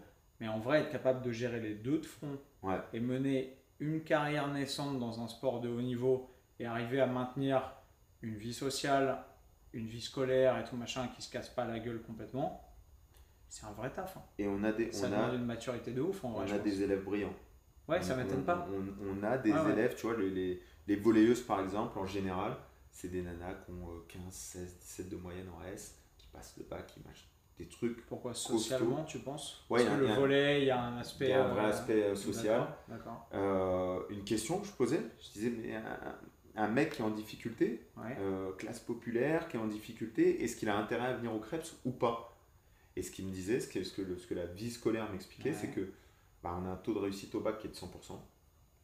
Euh, pas parce que, comme les gens croient parfois, euh, on leur a donné, on leur a pas donné. Non, c'est juste que Mais- les mecs, ils ont des méthodes de travail, ils sont pas cons, ils optimisent les Il y a un rendements. encadrement de malade. Ouais. C'est-à-dire que tu as une nana que tu n'aurais peut-être pas eu chez toi, tu as une nana qui vérifie chacune de tes notes, chacune de tes présences en cours Au Krebs. au Krebs. Pour, la vie pour les élèves qui sont en. C'est quoi C'est les sections sport-études en fait? Ouais, c'est comme, c'est comme des sports-études. Donc on a, des on a des sortes de contrats avec les lycées qui sont, euh, D'accord, qui sont environnants. d'accord. Et puis, euh, Ah, ils vont au cours la journée ils et vont en gros, cours. euh, l'après-midi ou le soir, ils viennent. euh, tu as deux entraînements, deux journées avec entraînement bi-quotidien. D'accord. Oh, wow. Les autres, c'est entraînement une fois. Donc tu as lundi, entraînement une fois, mercredi, une fois. Ouais. Mardi, jeudi, entraînement bi-quotidien. Vendredi, une ou pas. Ça dépend des mardi, jeudi, tu les prends toi sur la prépa physique, prépa sur physique le le premier matin entraînement, ou le, matin, soir. ouais. Et, Et volet ou. euh, ouais, d'accord. inversement. Incroyable. Et ils sont super suivis. Ils ont des polytechniciens qui font leur stage. Nous, on a des polytechniciens qui font leur stage et qui les aident sur les devoirs. Ils ont la vie scolaire qui surveille qu'ils aillent bien en cours, qu'ils Incroyable. soient pas absents, qu'ils aient bien rattrapé les cours s'ils n'étaient pas là, machin. Donc, ils ont un suivi qui fait que, bah, en fait, c'est une vraie opportunité. Si euh, pour toi les études c'est un petit peu difficile, c'est une vraie opportunité d'avoir son bac et d'être bien orienté. Incroyable. Et Ça pour te- revenir, excuse-moi, Vas-y. Non, en fait, je me, je me souviens même plus parce que tu vrai. non, dit un truc tout à l'heure et je me suis dit c'est super intéressant le sujet dont tu parles. Euh, euh, si tu parlais de formation et de Krebs et euh, j'ai eu la chance d'être formateur au Krebs pour Ouais. les BPGEPS. Et ce qui était fabuleux, c'est que j'étais peut-être le premier profil au Krebs, enfin, c'est sûr, à être formateur en même temps que j'étais préparateur physique au Krebs. Du coup, on avait vraiment un truc où on était en salle de classe et la salle de classe est collée à la salle de prépa physique. Génial. On était en salle de classe Génial. et je sais pas, on parlait du développement de la force max. Je vais vous montrer. Boum, on ouvrait la porte, on faisait une pause, on a fait deux heures, on ouvrait la porte, on faisait une pause, boum, on va en salle. Incroyable comme dynamique. Et on va, ce que je disais c'est, tu as compris la théorie, tu vas faire à quelqu'un, donc tu es coach, Mhm. et puis ensuite tu vas le subir. Et tu auras vu le truc sous trois angles. Ouais, et t'auras pas simplement gratté du papier en voyant le stato dynamique et machin, les méthodes excentrées et tout. Tu vas le bouffer et. Et tu commences à comprendre le truc quand tu as fait les trois angles. La théorie, Bien sûr. la pratique, j'ai subi, la pratique, j'ai enseigné. Ouais, j'ai guidé, j'ai coaché tout. Tu commences, tu fais ça deux, trois fois, tu fais deux, trois retours là-dessus et tu Et commences à avoir assimilé quelque chose. Ouais, ouais. Sinon, la théorie, c'est comme c'est deux mondes. C'est comme je dis, les mondes, le monde des pattes d'ours et le monde du combat. C'est trop ça. Ouais. C'est trop ça. T'as le monde de la théorie où, ah, je sais ça, tata, et puis tu vois le faire le mec, tu dis, mais attends, tout à l'heure on a parlé euh, hypertrophie, amplitude maximale sur le mouvement, contrôle de la vitesse, mais là t'es en train de faire un truc qui a rien. Ah oui, non, mais ça c'est la pratique, c'est différent. Non, non, c'est tout ensemble. Ouais. C'est aussi pour ça que maintenant, euh, tu vois, on a à cœur de ouf dans Bayesian d'accompagner énormément les élèves à pratiquer de plus en plus, à avoir des vrais intervenants, où on a des coachs qui nous aident à vraiment les accompagner sur l'apprentissage pédagogique pour que ça reste pas juste euh, de la belle fumée, de la Mhm. théorie et je Mhm. connais les concepts, mais juste tu sais les pratiquer, tu sais les coacher entre, entre, entre comprendre un concept, l'assimiler, savoir l'utiliser et ensuite savoir l'utiliser pour toi et ensuite savoir le- l'expliquer, le, transmettre et le coacher comme il faut, il y a, il y a un monde en vrai. Donc Ouais. euh, Ouais. c'est des étapes, euh, on n'en a pas parlé, mais tu as fait Bayesian Mm. avant moi en fait. Tu as fait Je Bayesian pense en que j'ai- anglais. Je pense que j'ai fait Bayesian l'année où tu as sorti la formation française. En 2017. 2017, je pense. D'accord, ok. Je pense que je, je l'ai fait l'année où tu as sorti Ouais, la formation un française. pionnier parce que des mecs qui ont fait Bayesian avant que moi je commence à en parler en France, Ouais. je pense que, euh, je sais pas, des Français francophones, je pense que vous Je avez pense que 10 ou l'année 15, quoi. l'année où je l'ai fait, c'est l'année où tu sortais la formation française. d'accord. Et je l'ai fait ouais, en anglais avec Meno. Bon, génial quoi. La qualité, déjà le cerveau du mec. Qui, moi, me met des tartes à chaque fois qu'on Voilà. discute. hein, Le euh, cerveau du mec, le, la qualité de travail du mec. Tu vois, le- bon, voilà. Le Tu contenu. l'as et vu, puis, bon, tu l'as vu, tu l'as rencontré déjà physiquement, tu l'as vu. je euh, ne l'ai pas rencontré physiquement. J'ai vu que c'était c'était un beau bébé. C'est que moi, ouais, déjà il, est, il fait, ouais, il fait 1m85-6 et, euh, et naturel pour l'instant encore, je crois. euh, il, est, il, est à, il est à 8-10% à C'est 85 kg. Ouais, ouais. Donc euh, un acharné de travail. Euh, avec ce, c'est marrant parce que vous partagez un peu ce lifestyle de, de enfin tu vas me dire si c'est le, c'est le cas ou pas, mais de, de comment ils disent, euh, digital nomade. Digital nomade un peu, ouais, Hein ouais, ouais, Un clairement. Un petit peu, peut-être pas Ouais. 100%, avec un pied à terre pour toi. ouais, moi j'aime bien parce que tu vois, j'ai, j'ai, j'ai, j'ai- toi, j'ai ça, j'ai les échanges que j'ai avec les gens que j'ai eu l'occasion de pouvoir croiser et que je peux maintenant approcher via mon travail, qui sont beaucoup à Paris. Euh, et pour moi, c'est un vivier extraordinaire parce que tu vois, on Ouais. est à 300 mètres de, Ouais. de, tous, les, de tous les trucs géniaux ici, tu as Ouais. tout sous la main. Et, euh, et Meno, lui, étant beaucoup plus euh, concentré sur son taf avec son équipe qui pilote complètement à distance et tout. Et il fait très peu de. Il fait des interviews, mais c'est toujours à distance, Ouais. surtout avec le Covid. Il fait très peu de, de, de, de featuring, il fait pas beaucoup de vidéos. Donc c'est pas trop son sa cam, mais lui il préfère voyager, il change de pays tous les six mois, il vit sa vie, tu vois. Donc euh, moi je suis encore euh, tiraillé entre euh, l'amour de la liberté, de la découverte et du voyage, et le fait que je sais que les gens pour qui je travaille et pour qui je fais du contenu, ils sont ici, Mm. et que les gens avec qui j'aime le plus échanger aussi, bah, ils sont ou français ou francophones, ou non pas que c'est ici qu'on ait la meilleure expertise, mais pour moi, même si dans mes voyages j'adore échanger avec des gens d'autres cultures, faire des vidéos avec des Espagnols, avec des Anglais, avec des Russes et tout, moi ça me passionne, mais ça marche jamais parce que les gens ils sont là, ah ouais, oula, c'est en anglais, ah c'est en espagnol, ah oula, c'est c'est en russe, c'est sous-titré. Ça présente assez peu d'intérêt, tu vois. Et c'est frustrant pour moi quand je vais à la rencontre de Meno, quand on va, on va souvent, euh, tu vois, avant on systématisait tous les six mois, on allait, euh, on allait ou à Amsterdam ou à Rotterdam, on allait rencontrer l'équipe et tout machin. Et t'es avec des génies, tu l'as dit. Enfin, tu vois, euh, moi je suis. Plus j'avance, c'est pas un effet de Kruger, mais c'est un peu ça. Plus j'avance et plus je suis humble parce que je suis face à des mecs qui sont à des années-lumière de mon Ouais, niveau intellectuel, tu vois. ouais. Et, et Meno, tu le vois travailler. Tu vois, moi j'ai fait une prépa, j'ai, tu vois, j'ai été considéré comme l'élite de la nation. Je rigole, mais c'est un peu comme ça qu'on biberonne quand Ouais. tu es en prépa, en mode euh, vous êtes des excellents, vous allez faire des grandes études, des grandes écoles et tout. Tu vois travailler Meno, moi ça me fait peur, tu vois, genre c'est limite un autiste. Il est capable de se focus Ouais. pendant 4 heures Ouais. sur un truc où tu te lèves, tu te dis hey, bonjour salut. Son, sa, sa déviation, c'est 2 degrés de, de, de rotation cervicale. Avec un environnement. Parce que je sais pas toi, moi j'ai remarqué dans mon environnement, Ouais. dans ma routine, je suis productif. Ouais. Je sais pas. Je suis Comme productif. tout le monde. Lui, il est capable de reproduire ça n'importe où. C'est ça qui est Au fort. Vietnam, C'est euh, ça qui à. Bali, euh, n'importe. Quand je voyage sur un UFC, sur un machin, sur un truc, tu te dis, j'ai une semaine, on fait pas grand chose. Parce qu'on attend, globalement, on fait une leçon par jour, Ouais. ensuite on attend la pesée, ça. on fait vraiment pas grand chose. Donc tu te dis, tu as une semaine, Nico, où là, tu peux bosser à mort. Je suis le moins Tu productif. peux pas parce que tu es cramé. Parce qu'en en fait, tu as l'impression de ne rien faire, mais tu le fais tout le temps. Tu es en disponibilité émotionnelle constante. Tu es, mobilisable au coup de sifflet parce que c'est toi l'homme de la situation Ouais. et que si tu es là, c'est parce qu'on t'a choisi, parce que tu dois être là, je pense. Enfin, tu vois, je j'en parle pas d'expérience, mais de, de, de l'opinion que j'en ai de l'extérieur, c'est le, le, ce que ça renvoie comme image. Et en fait, ouais, tu es, tout le temps, tout le temps sur le coup en fait. J'arrive pas quoi. Et c'est super dur. Et trop de fois, je suis parti avec l'ordi, les bouquins, je dis, pou, oh, cette semaine, je suis revenu. Tout le temps. Ah, tout le rien. temps, Tout le temps, tout le temps. Moi, j'ai toujours fait ça et maintenant, je, j'accepte de me, au lieu de me frustrer a posteriori, de me dire, vas-y. Tu sais, Ouais. comme Coco Chanel qui disait, ouais, vous sortez pour rencontrer l'homme de votre vie, habillez-vous et enlevez un truc. Bah, pareil, quand je fais mon sac, je me dis, allez, vas-y, j'enlève un bouquin, j'enlève un truc, ou j'enlève un foam roller, ou une balle de tennis, ou un machin, parce que voilà, je sais, j'ai pris le truc pour faire du shadow avec ma balle sur le front, j'ai pris mes, j'ai pris mes potes pour faire. Non, j'ai ma ceinture cardio et tout. Il y a un des trucs que j'utiliserai pas, donc je, j'enlève, tu vois. Mais ouais, Meno, il, est, il a pas en fait cette approche que tu as toi où il travaille pas pour des sportifs, il est pas là, il est pas investi à 100% dans la vie de, de, de, de, champion, de compétiteur, où il doit se mettre complètement de côté et essayer de réfléchir complètement pour les autres.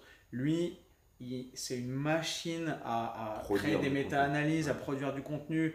Il, lit une étude, tu la lis en même temps, tu as fini en même temps que lui, tu dis bon ok, on en parle? Non, lui il a tout compris, il a déjà cross-référencé dans sa tête l'historique de, des recherches sur telle et telle thématique et tout, et tu as déjà 10 ans de retard.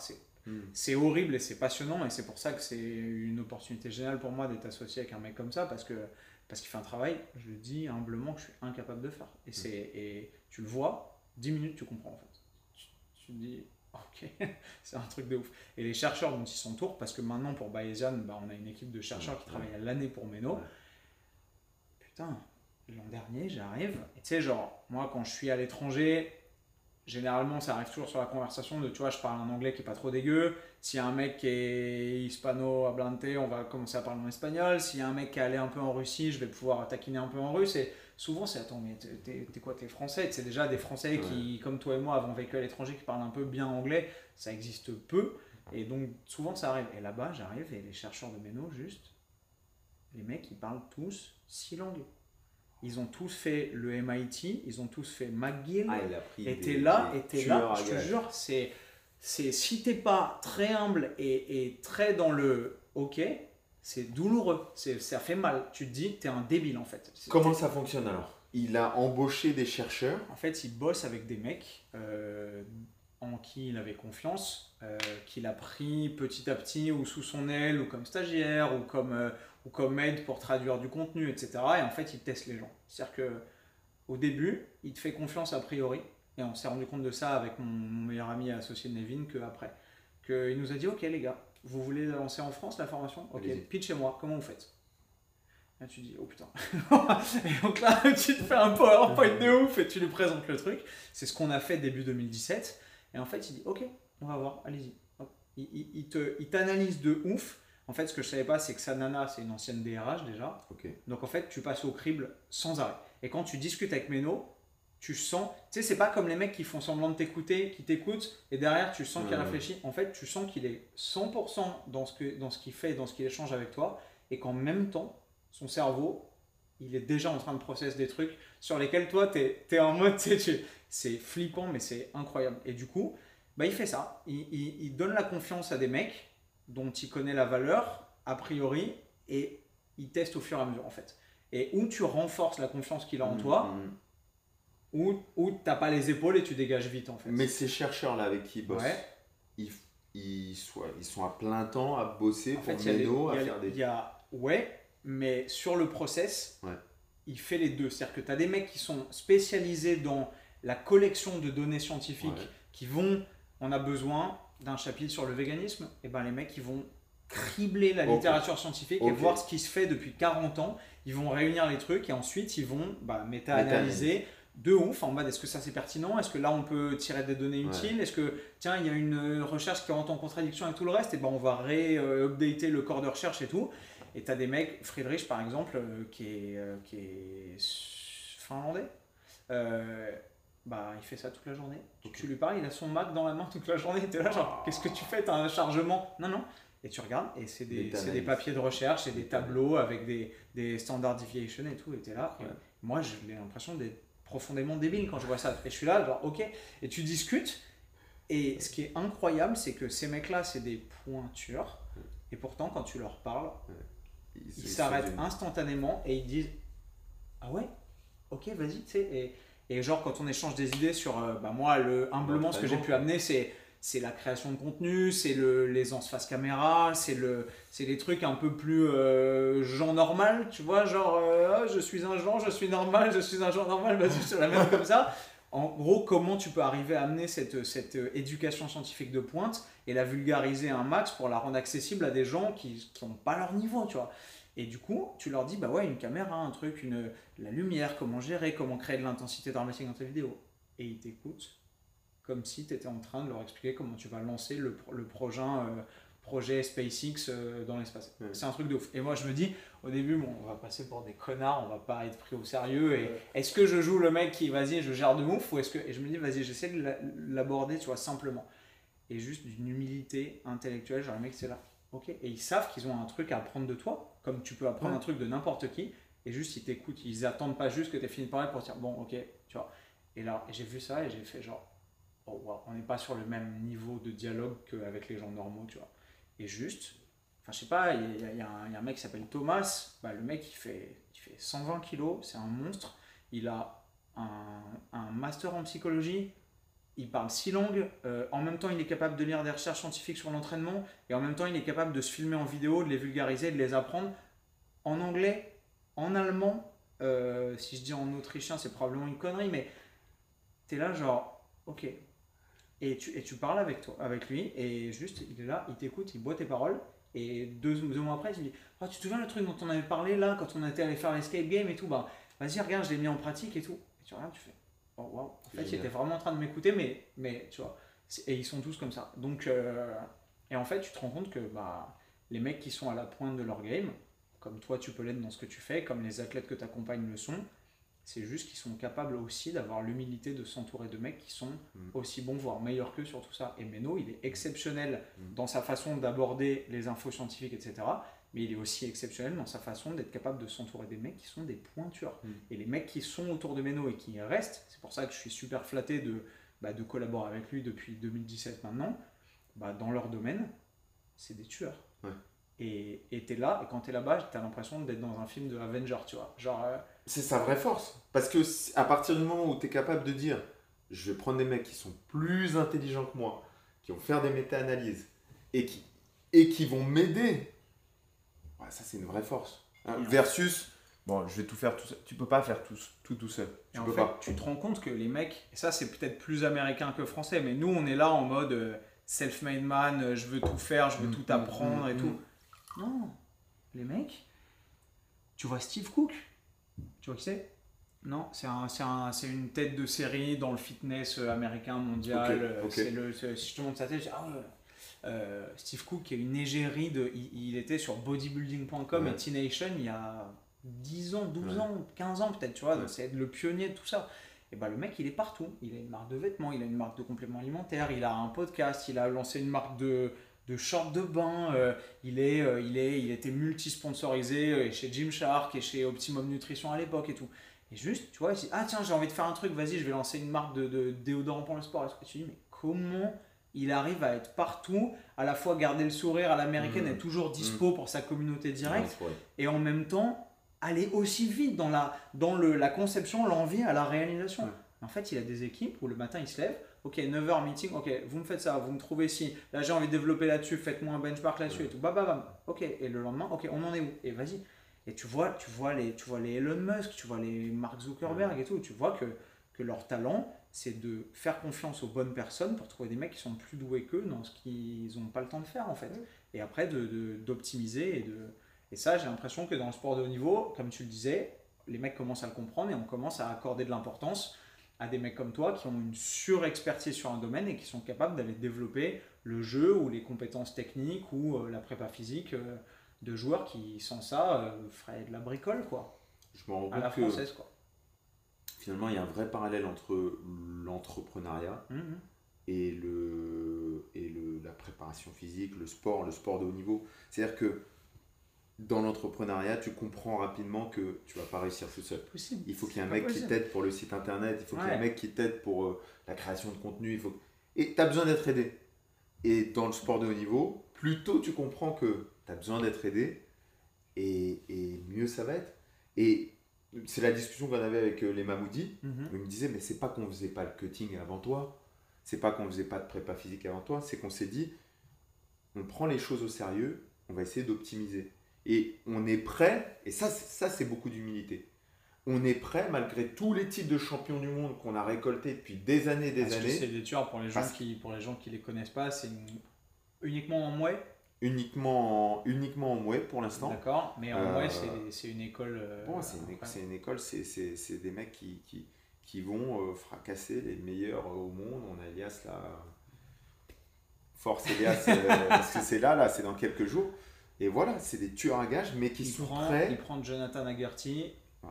au One Championship, Au One. qui est en ce moment en pied-point avec le Glory, Le top. euh, le top du top, Le top, pour mondial. moi, ils ont même, dé- ils ont même dépassé le Glory. Tu vois, le Glory qui, qui, Ouais, qui chute un peu parce qu'il y a un peu moins de poids lourds et tout. Eux, ils sont dans des catégories plus légères qui sont quand même très très qui belles. sont pourtant hyper attractives. Hyper dans la dialectique, de, dans les sports de combat, on met que les poids lourds en avant. Même à l'UFC, tu sens que il y a un peu une cote d'amour des poids Ouais. lourds et le reste, bon, c'est un peu les deuxièmes couteaux. Au One, tu as des, t'as des rotangs euh, qui font pas 95 kilos et qui électrisent les foules. Quoi. Et Elias qui est devenu une méga star là-bas. Quoi. Ouais. Tu regardes ces, ces trucs, je suis tombé sur une vidéo euh, euh, Facebook de lui euh, l'autre jour. Je sais Ouais. pas, je crois que c'était 30 millions de vues. Putain. 30 millions de vues, c'est devenu une méga star. Il faut Incroyable. comprendre que le One FC sur le marché asiatique, c'est un, un milliard de, de- de personnes au moins. Ouais, c'est monstrueux. Donc c'est monstrueux. Nous, nous on s'en rend pas tellement compte. Ils diffusent leurs combats en live sur YouTube. Ouais. Ils sont en live aussi, sur ils YouTube. ont pas un temps d'avance par rapport à l'UFC Ouais. qui te met des pay-per-view à 87 dollars. Ils sont en live sur YouTube. Ils sont. euh, Ils ont le PI, l'UFC et PI, Performance Institute, qu'ils ont créé à Vegas. Ils en ont créé un à, à Shanghai. L'UFC PI à Shanghai, un partenariat avec le gouvernement chinois pour les. Jeux Olympiques. Les équipes olympiques peuvent venir et viennent s'entraîner ou se tester, etc., dans l'UFC PI.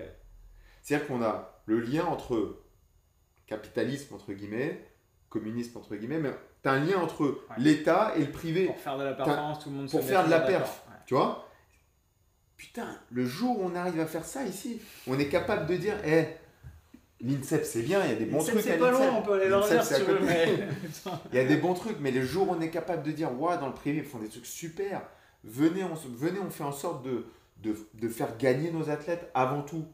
Et c'est pas comment on les fait gagner, venez, on les fait gagner. Et s'il y a un meilleur prépa physique qui n'est pas à l'INSEP, venez, on autorise nos, nos athlètes à, à aller travailler avec ces mecs-là. Tu vois, il, il, il faut, il faut qu'on arrive à des choses comme ça. Il faut que on peut pas. Je peux pas t'inviter sur un podcast sans parler de MMA évidemment et Ok. de sport de combat parce que Ouais. je me rends compte voilà Qu'on n'a même pas parlé de on a digressé on est à une heure et on n'a même pas mis un mot sur, sur ce genre de truc parce que tu as tellement de cordes à ton arc et tu es tellement passionné de tout ça avant même de vouloir accéder au sport business et au niveau mondial et au MMA et tout que, que, que tu as trop de trucs à dire sur tout le reste déjà. Donc euh, on a parlé de voler pendant 45 minutes, mais c'est c'est ce qui est génial, c'est ce que j'adore dans ton profil Nico. Mais, mais les gens aujourd'hui te connaissent aussi et surtout Ouais. grâce à Smart Fight, grâce à ton implication aux côtés euh, des athlètes de haut niveau dans ce sport qui, bah, qui arrive à ce qu'il doit être. C'est un sport Ouais. incroyable, euh, mais qui a quand même eu mauvaise presse pendant. Enfin, tu vois, je te dis mauvaise presse, mais le MMA, moi j'ai fait en Master 1 un mémoire sur la dynamique, le développement de la média- dynamique médiatique du free fight. Et il y a marqué free fight sur mon mémoire. Il n'y a pas marqué MMA encore, tu vois. Et je pense que dans le, dans le corpus, je, je laisse une place au MMA et les mixed martial arts et tout, mais à l'époque, t'entendais euh, Cyril Diabaté dire ouais, euh, le free fight. Et après, je pense qu'après, il y a eu une- un retour en arrière et dans la dialectique, ils se sont dit oh, attends, free fight, c'est pas ouf. Peut-être que si on parle de MMA, ça va professionnaliser un peu le truc et tout. Et même dans, le, dans les étiquettes mises, les mots utilisés et tout, ça a beaucoup changé. Et il y a des mecs qui ont fait un travail énorme, j'en suis sûr Ouais. là-dessus. Mais, euh, mais au début, euh, quand tu es à la Sorbonne et que tu dis ouais, je veux faire mon mémoire sur des mecs qui se tapent dessus dans une cage, je peux te dire que je me souviens de la réunion de, des- des 30 élèves de Master 1 qu'on était au CELSA, où chacun devait présenter un peu son, son objectif, son corpus et son, son thème. Euh, déjà, j'étais passé en dernier. Euh, les mecs étaient là, genre. Mais euh, ok, d'accord.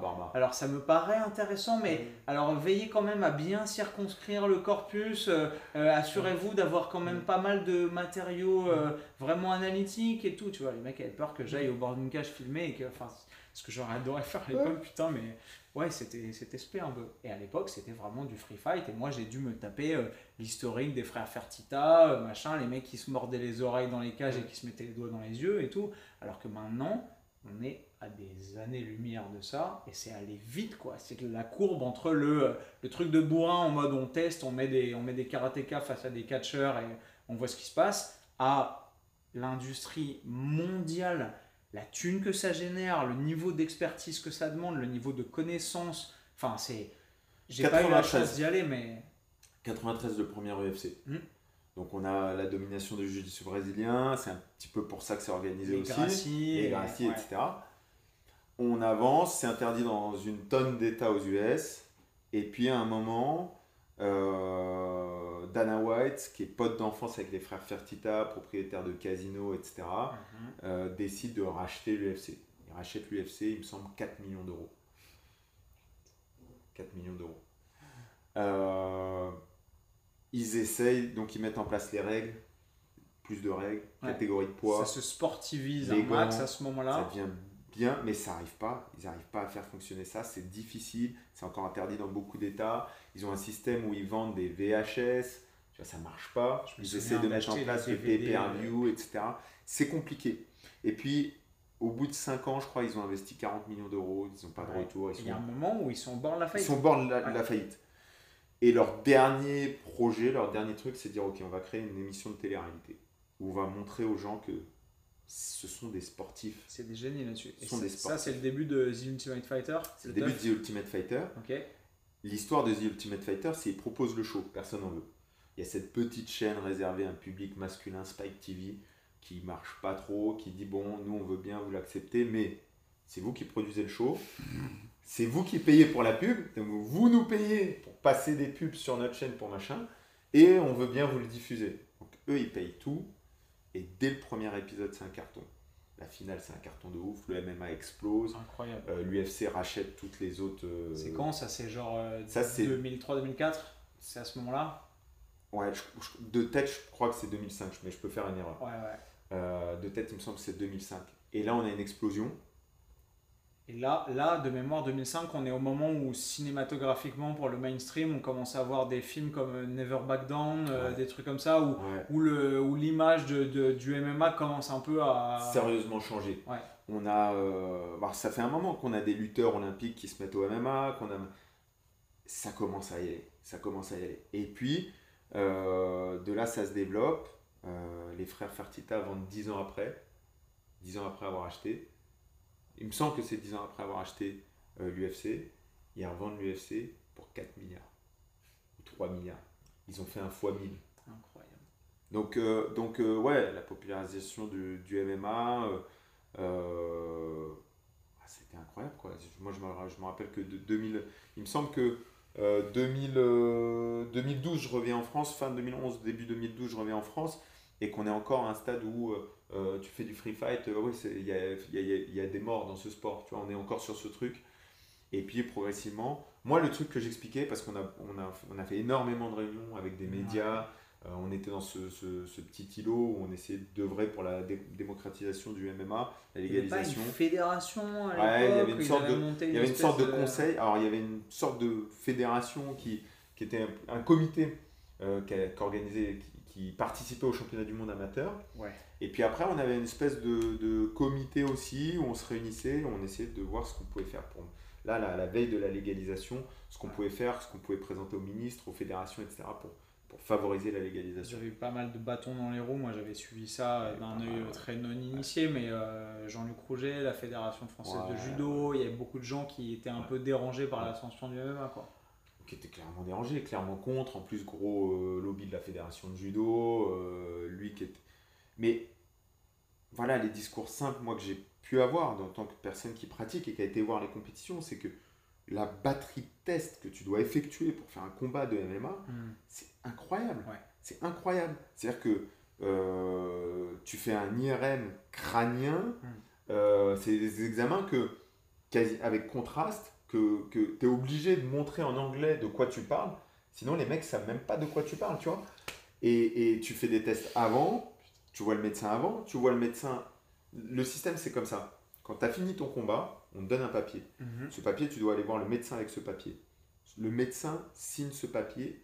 Sans ce papier, tu n'as pas ta bourse. Je te garantis que tous les... Tous les... Et quand le médecin signe ce papier, il dit est-ce que tu peux recombattre?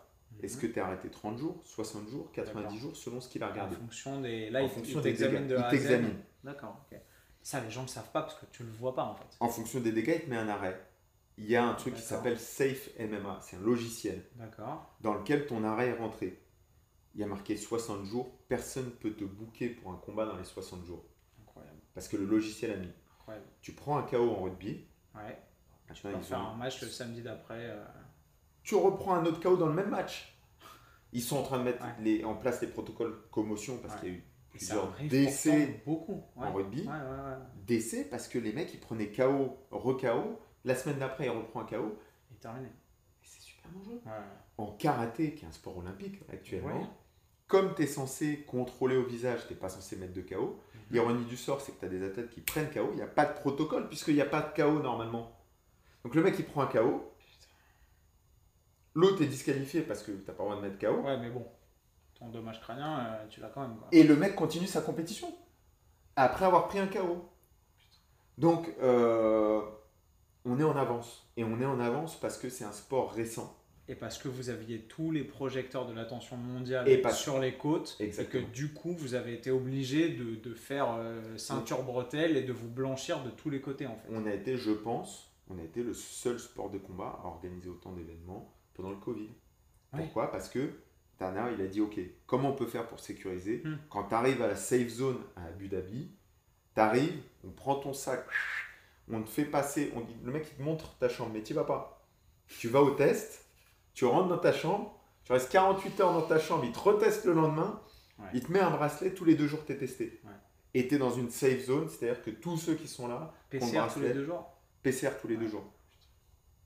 Donc, voilà, c'est bon, on a écarté Je- la je- chance que je tu sois Je contaminé. me souviens, parce que tu sais, on avait parlé de faire ces vidéos-là il, y a, y a genre euh, Ouais. un an. Ouais. Et à l'époque, tu m'avais dit, euh, je t'avais dit, j'avais vu une story où les mecs faisaient euh, à la MMA Factory des PCR avant d'arriver à l'entraînement. Et pour moi, à l'époque, j'étais dans le, pas dans le déni, mais dans le, bon, c'est un truc qui va vite passer, vas-y, dans 2-3 mois, on est bon, tu vois. J'étais assez optimiste et un peu, un peu à côté de la plaque, probablement. Et, et tu m'avais dit, je me souviens, mais Antoine, je suis à mon 11e test PCR. Et je me disais, mais what?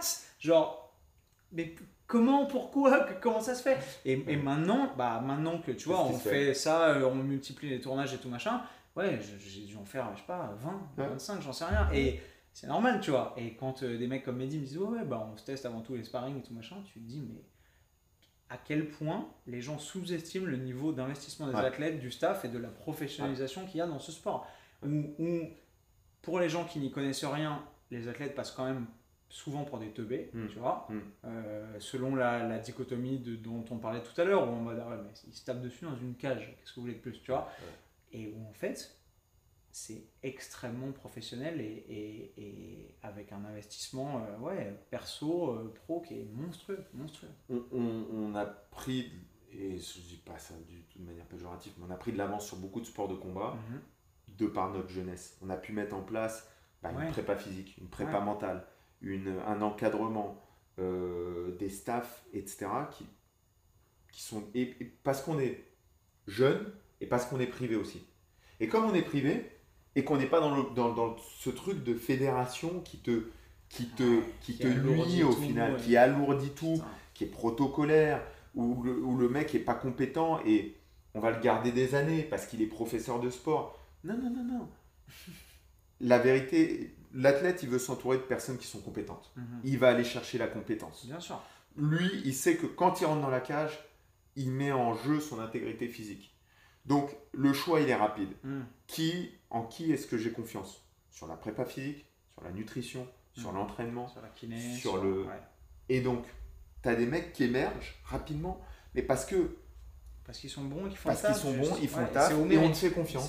Et c'est au mérite.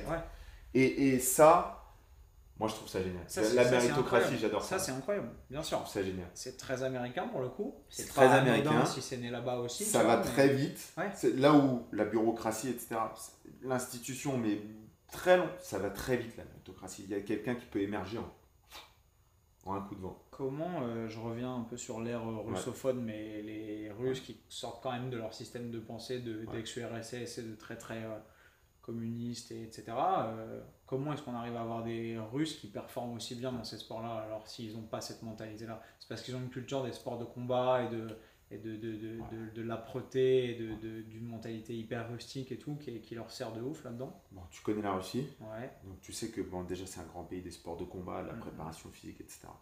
Grosse culture là-dessus. En plus de ça, on a une région de la Russie, tu connais aussi, le Daghestan, le Mhm. Caucase, Ouais. Qui est spécialisé dans, dans la lutte, qui est spécialisé dans les sports de combat, où tu as le plus gros regroupement de lutteurs incroyable. niveau mondial que tu as dans le monde t'es allé là-bas? J'ai pas été là-bas. J'ai jamais mis les pieds au Daghestan, mais pour avoir été au Kazakhstan et tout, tu t'es dans la rue, t'as l'impression que tu vois que des lutteurs en fait. Je- Les mecs à 15 ans, ils ont des trapèzes comme ça, ils sont tous avec les oreilles niquées et tout. T'es là, genre, Je te dis, quand on est arrivé au championnat du monde amateur, que se passe-t-il? et tu voyais l'équipe kazakh, avec leurs survêt bleus là, tous des... Tu les voyais boxer, tu dis, ok, ils boxent bien. Tu les voyais lutter, tu dis, ok, ils, ils luttent bien. Qu'est-ce qu'ils font mal en fait? Où est-ce que je vais pouvoir Tu dis, comment on va lui gagner? Et, et, et, et quand on est arrivé au championnat du monde amateur, c'est simple. Très simple, hein, les Russes, ils se cassent pas la tête. On fait un championnat de Russie, les deux premiers, parce que chaque nation au championnat du monde amateur a le droit d'envoyer deux personnes. Les deux premiers, vous, vous partez. Donc tu arrives et tu as une équipe daghestanaise qui est énorme.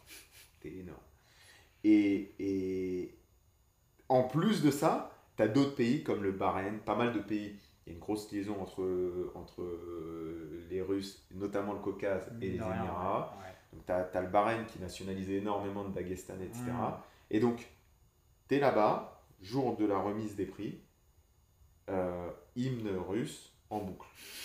En boucle. Tu as russe, russe, russe, kazakh, russe, russe, kazakh, kazakh, russe, va. russe. C'est incroyable, quoi.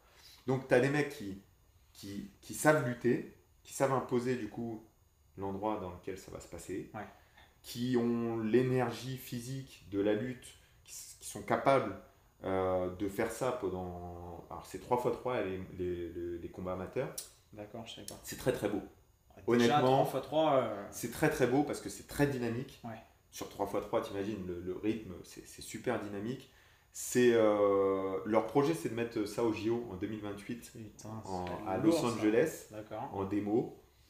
Et En moi, j'y croyais pas avant d'avoir été au Bahreïn et d'avoir vu le truc. ouais.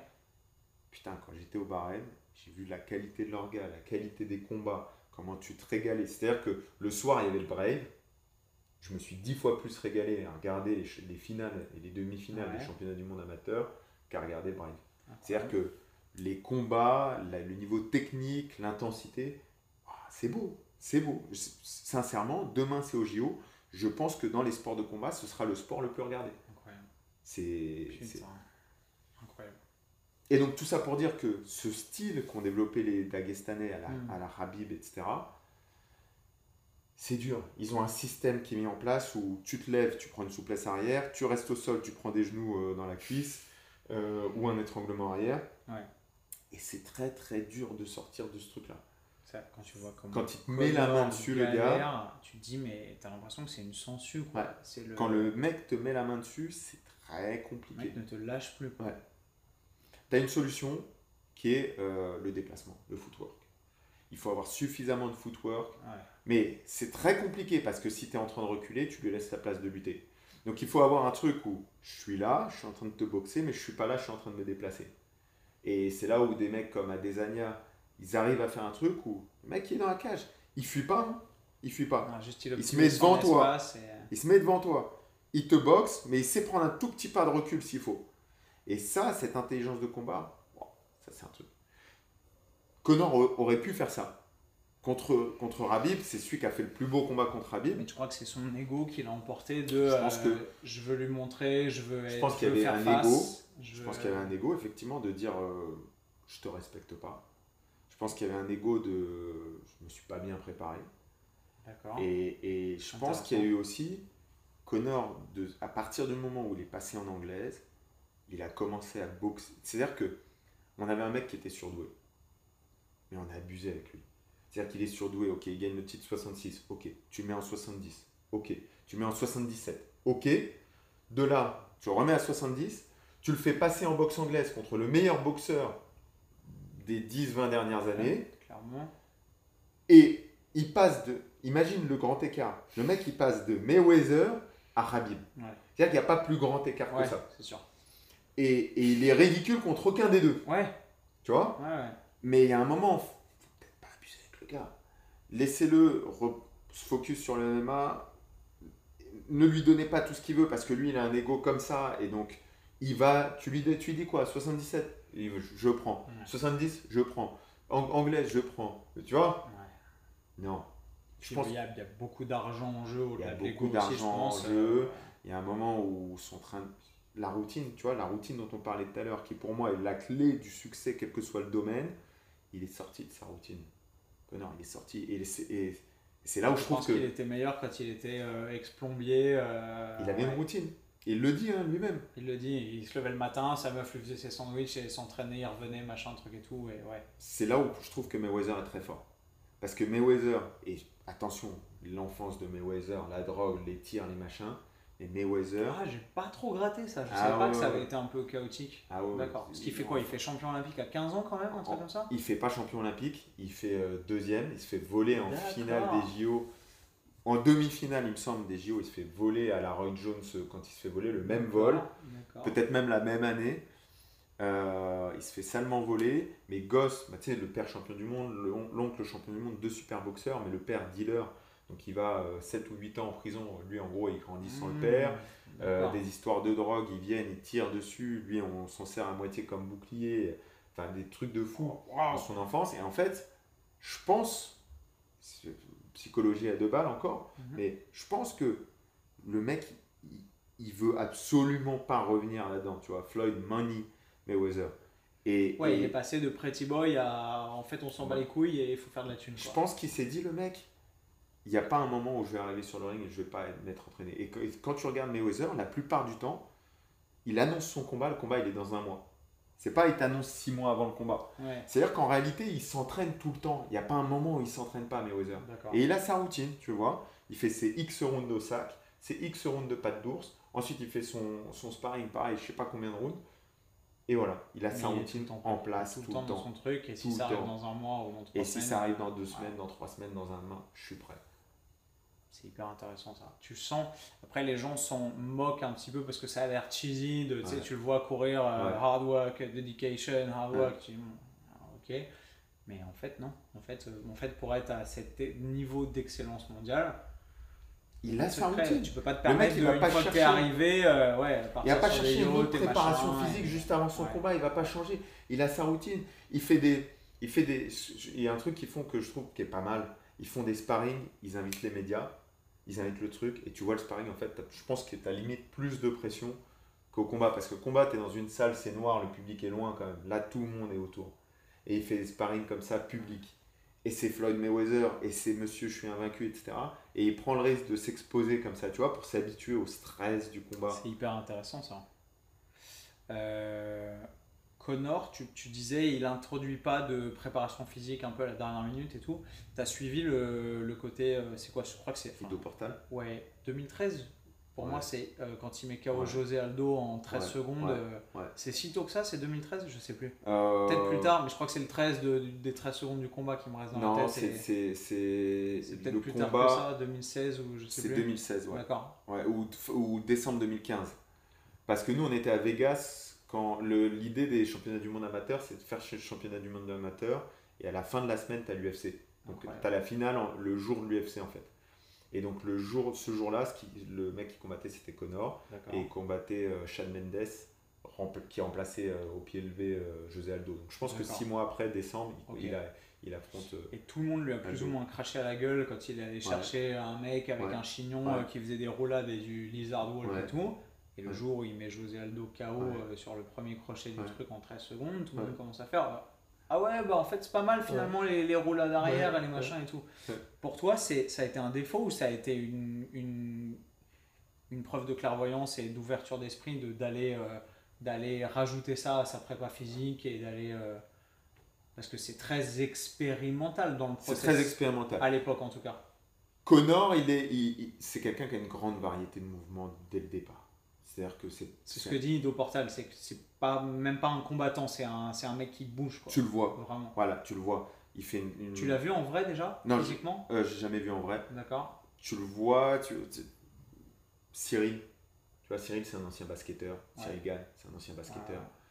Euh, Je savais pas qu'il avait fait du basket vraiment. Je le voyais dans, dans le- niveau. dans la vidéo où ils le vois, les- suivent pendant une semaine à Abu Dhabi où il joue au basket. Tu dis, mais. les déplacements qu'il fait. Ouais, ouais. Et en fait, c'est un mec, c'est un spécialiste du mouvement en fait. Ouais. C'est un mec qui a un mouvement, qualité de mouvement, une variété de mouvement qui est énorme. C'est ce que tu disais, lui tenir les PAO, Tu c'est lui une expérience c'est euh, kinesthésique euh, C'est ouf. Et c'est une feinte et c'est là et c'est là. et c'est- il a une, une variété de mouvements qui est comme ça, qui est, qui est- tu sens le mec qui a pratiqué beaucoup de sport, qui a un répertoire de mouvements qui est énorme. Donc, donc je pense qu'avec ou sans Ido, il avait ce répertoire de mouvements. Ouais.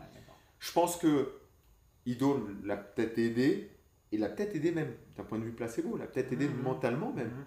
Euh, À s'autoriser des trucs, à débloquer des trucs, Voilà. à, à tester, à jouer, à. le reproche que je pourrais faire là-dessus, c'est quand on passe de. de parce qu'il a des qualités physiques qui sont exceptionnelles, Connor. Faut pas oublier. Tu regardes, son, tu regardes sa cuisse, tu regardes son ischio, tu regardes son fessier. Il y a une base solide, Mhm. tu vois.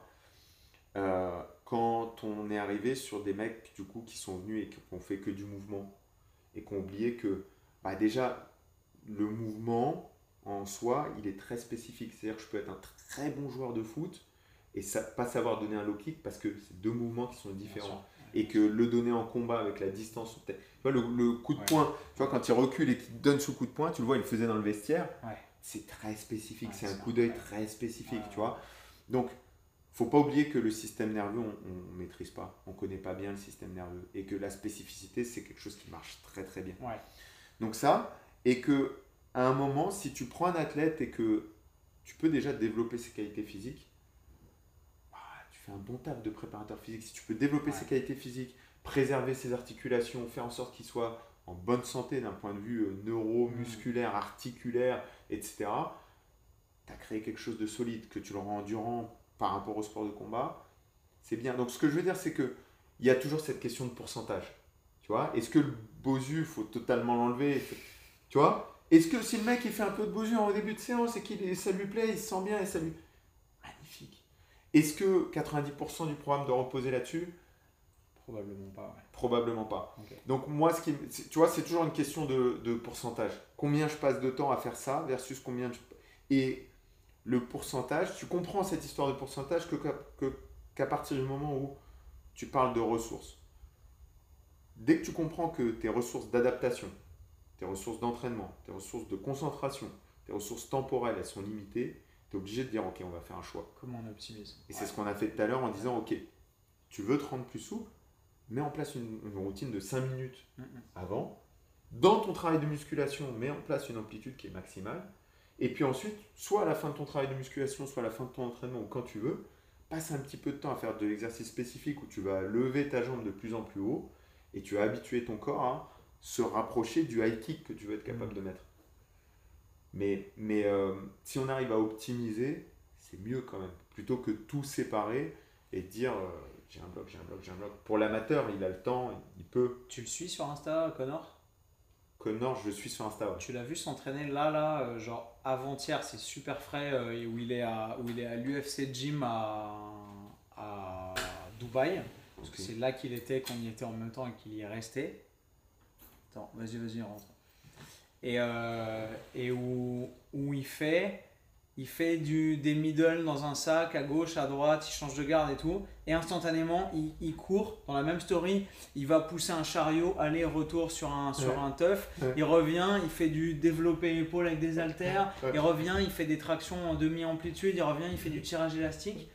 Je me dis, je, je comprends pas en fait. Je me dis, qu'est-ce qu'il fait? Il, il fait un training pour Instagram, il montre Ouais. aux gens ce qu'il sait faire. Il show- Parce qu'il y a aussi ça beaucoup, Il- et Connor. il show off de ouf, il vend ses programmes de ce- sa zone, euh, raid, machin, truc et tout. Euh, McGregor Fast, Ouais. comme ça, ouais. Exact. Ouais. Mais tu dis, bon, pas à moi, tu vois, genre, tu t'entraînes pas comme ça, Ouais. H24. Ou est-ce que, ou est-ce que mentalement tu récupères et ton combat, voilà, c'est t'es plus dedans et, et tu t'autorises un moment où tu explores, où tu fais des trucs, mais que se passe-t-il Genre, euh, Ce que je vois de la prépa physique des sports de combat, déjà, Ouais. on- on- dans les sports de combat, pourquoi la prépa physique n'est pas aussi avancée que dans un- Dans quel sport les- la prépa physique est le plus avancée? Dans les sports où tu mesures.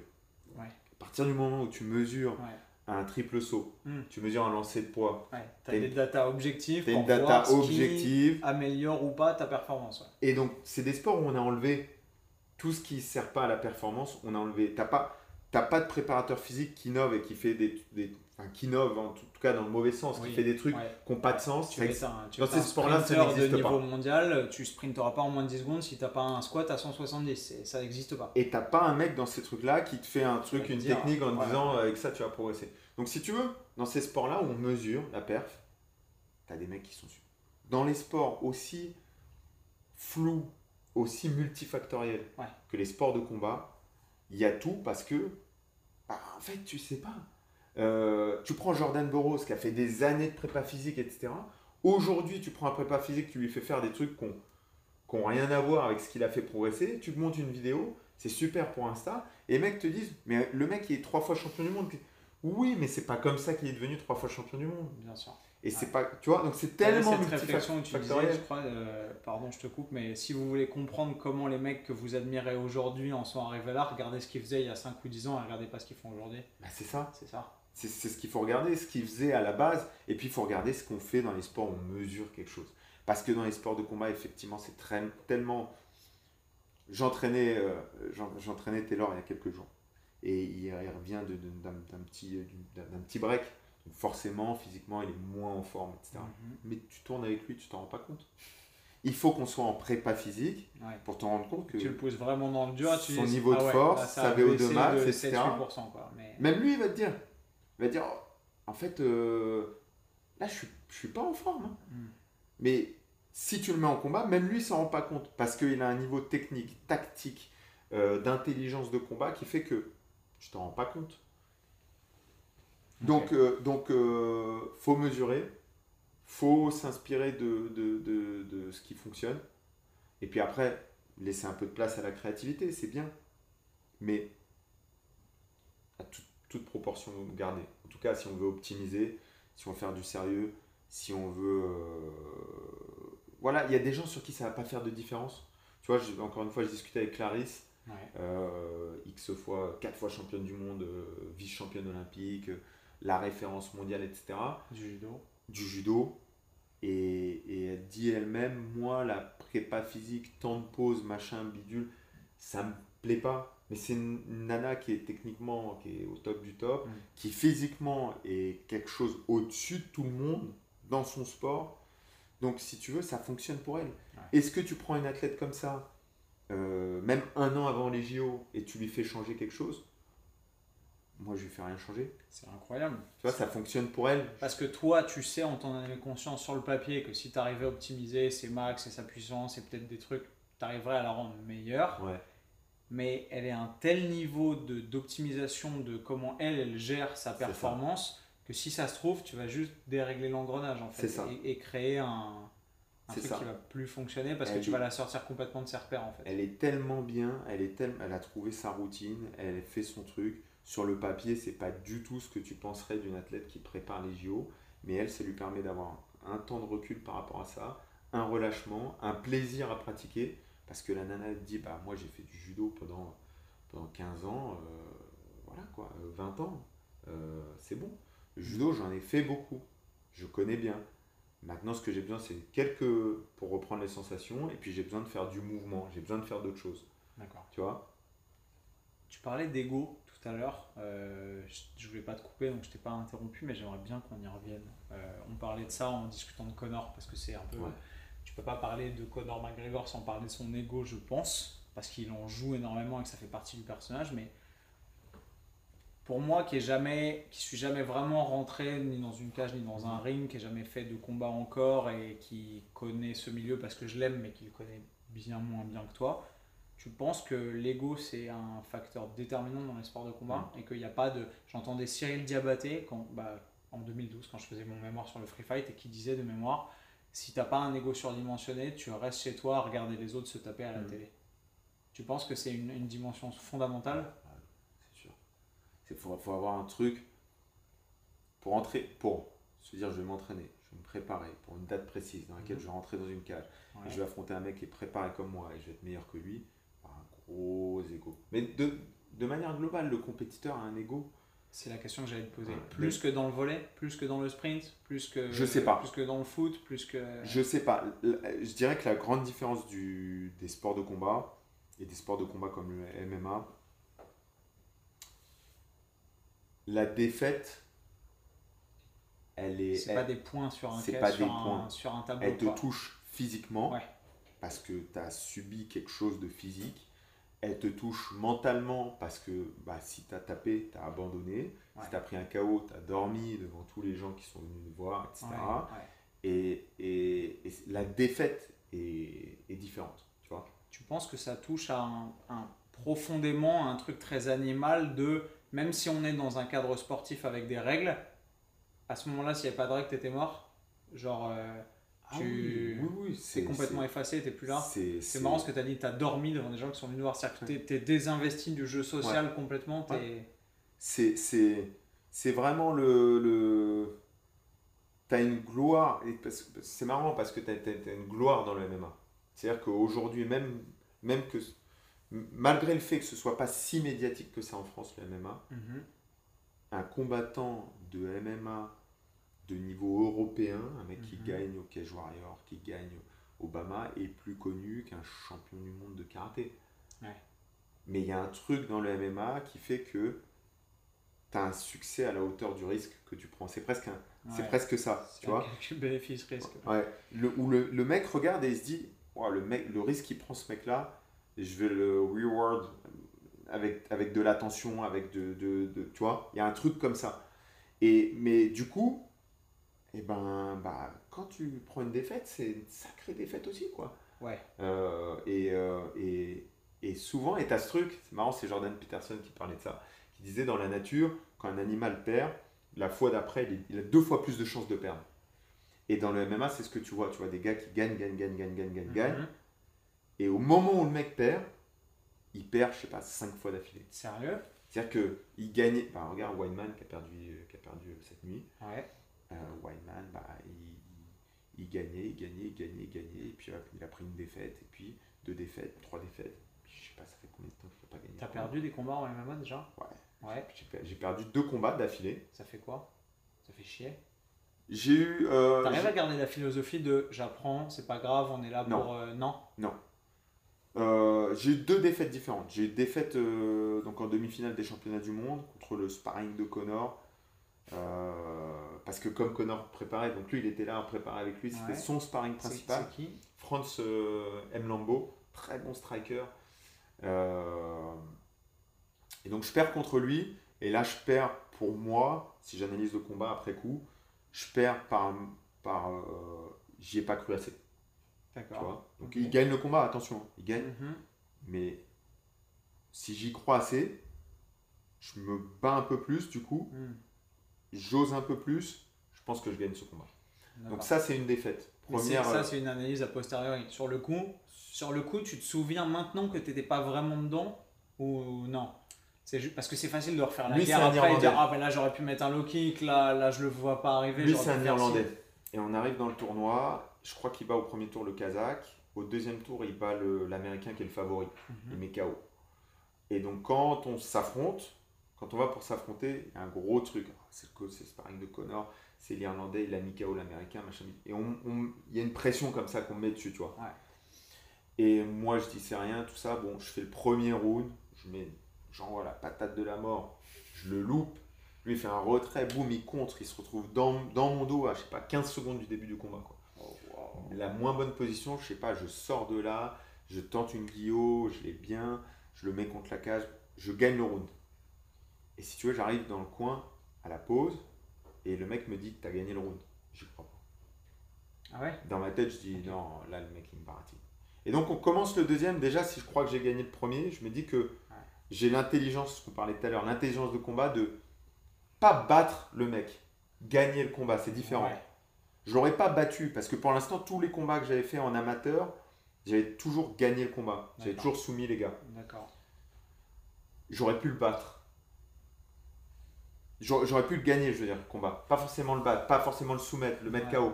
Le gagner, le combat, j'aurais pu. Tu vois ce que je veux dire? Mais il fallait que je switch mentalement en disant, en faisant ça, tu as gagné le combat. Tu vas pas forcément le battre, mais tu as gagné. Et là, tu étais dans la guerre. Et j'étais dans, le truc, il faut que je tente une soumission. Et, donc, je perds ce truc. Ça, c'est le premier. Et puis, euh, donc, on sort de cette expérience, machin, bidule. Et puis, euh, je cherche des combats, c'est difficile. En MMA, c'est difficile de Sérieux trouver des combats. Ouais. Tu as des propositions, tu acceptes. Ah non, finalement, c'est pas. Oui, c'est la semaine prochaine, c'est dans deux semaines. Non, finalement, oui, non. Tu vois, tu es comme ça, tu es sur le qui-vive, tu t'entraînes et, t'es- et tu sais pas. Et à un moment, on me dit tiens, dans une semaine, tu as un combat au, au Bama. Tu vois, grosse organisation anglaise.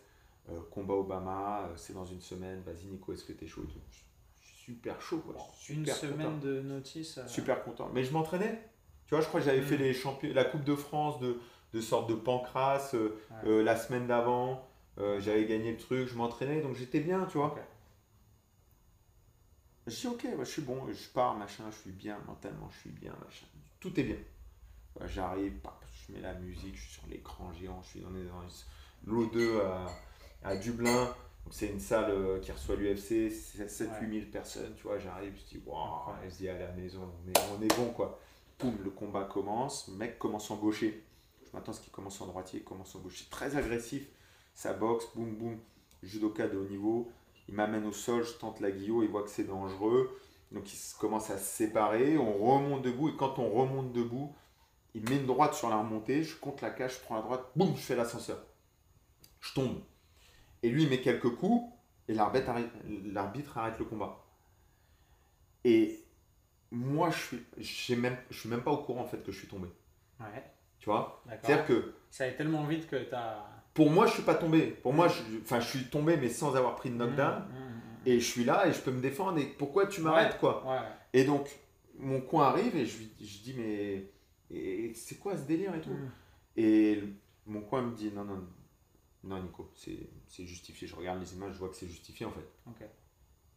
Et Alors que dans le truc, malgré ta lucidité et ton expérience du combat et tout, toi, tu étais prêt à réenvoyer. Quoi. ah, dans le truc, moi, je, Ouais. pourquoi tu m'arrêtes, quoi? T'es malade ou quoi? C'est drôle quand on voit ça souvent. Enfin, c'est drôle. Tu sais, les mecs qui souvent, luttent tu avec vois- l'arbitre et tout. Putain, ils sont pas tranquillement et tout. Je dis, Ouais. mais non, non. Parce que parce qu'en fait, t'es plus là. Quoi. Dans mon truc, c'est ça. Ouais. Tu vois, j'ai même pas vu le knockdown.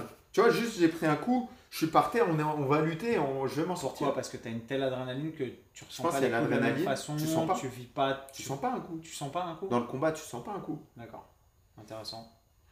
Euh, Dur. Mais ça peut t'éteindre la lumière sans que tu le sentes. Sans que t'aies de douleur. Ah sans oui, que... j'ai zéro douleur. Ouais.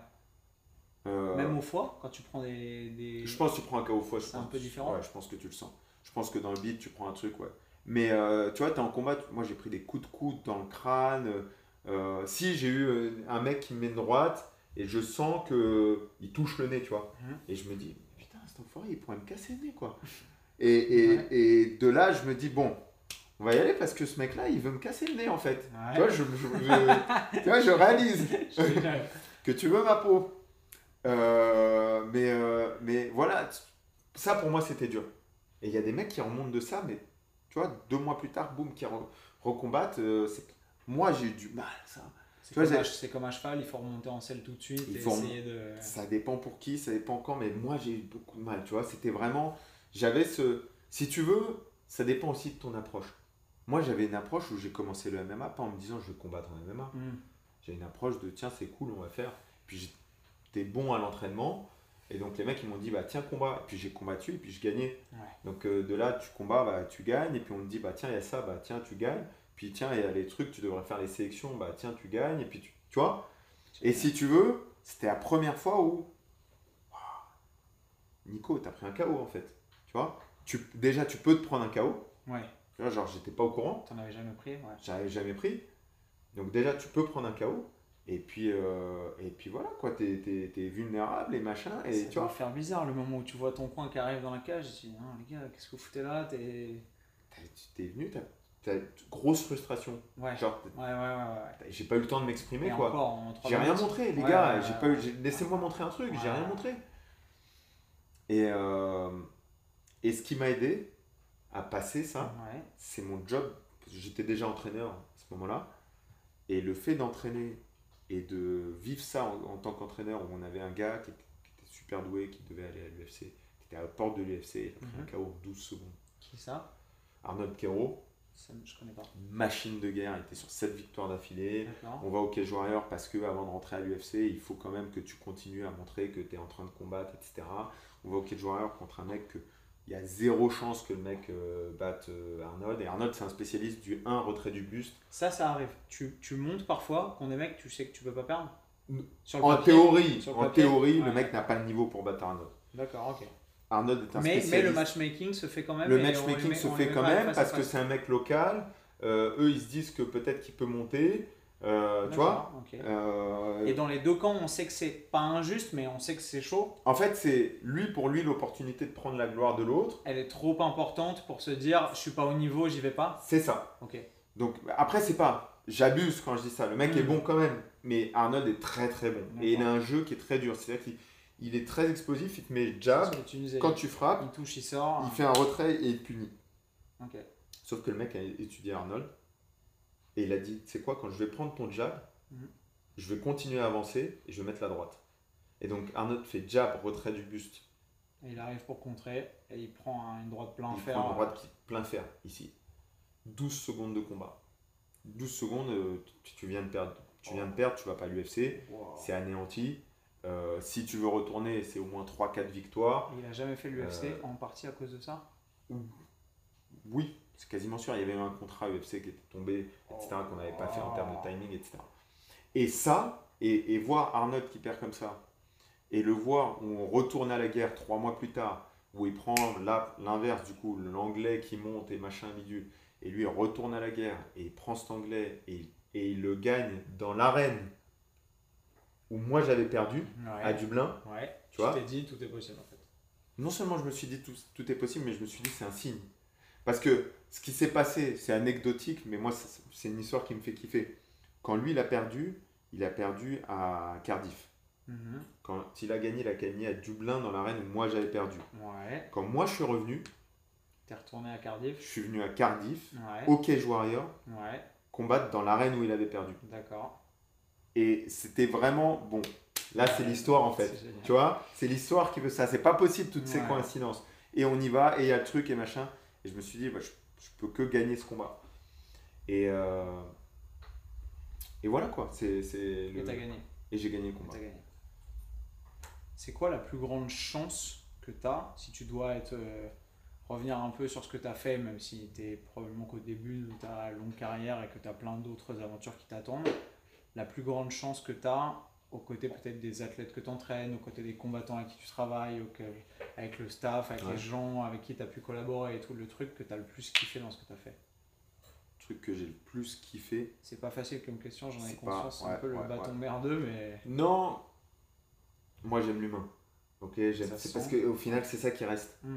Euh, c'est pas parce que tu as été à l'UFC que tu gardes euh, un meilleur souvenir que, que. Moi je parle souvent de ça, je parle souvent de compète locale. Mhm. Tu vois, le championnat euh, de Pancras, euh, d'Île-de-France ou machin, où, euh, bah, où j'ai déjà fait l'UFC en tant qu'entraîneur. Ouais. Donc déjà, les amateurs, les petits, les yeux ils brillent parce que tu es là et tu es là pour eux.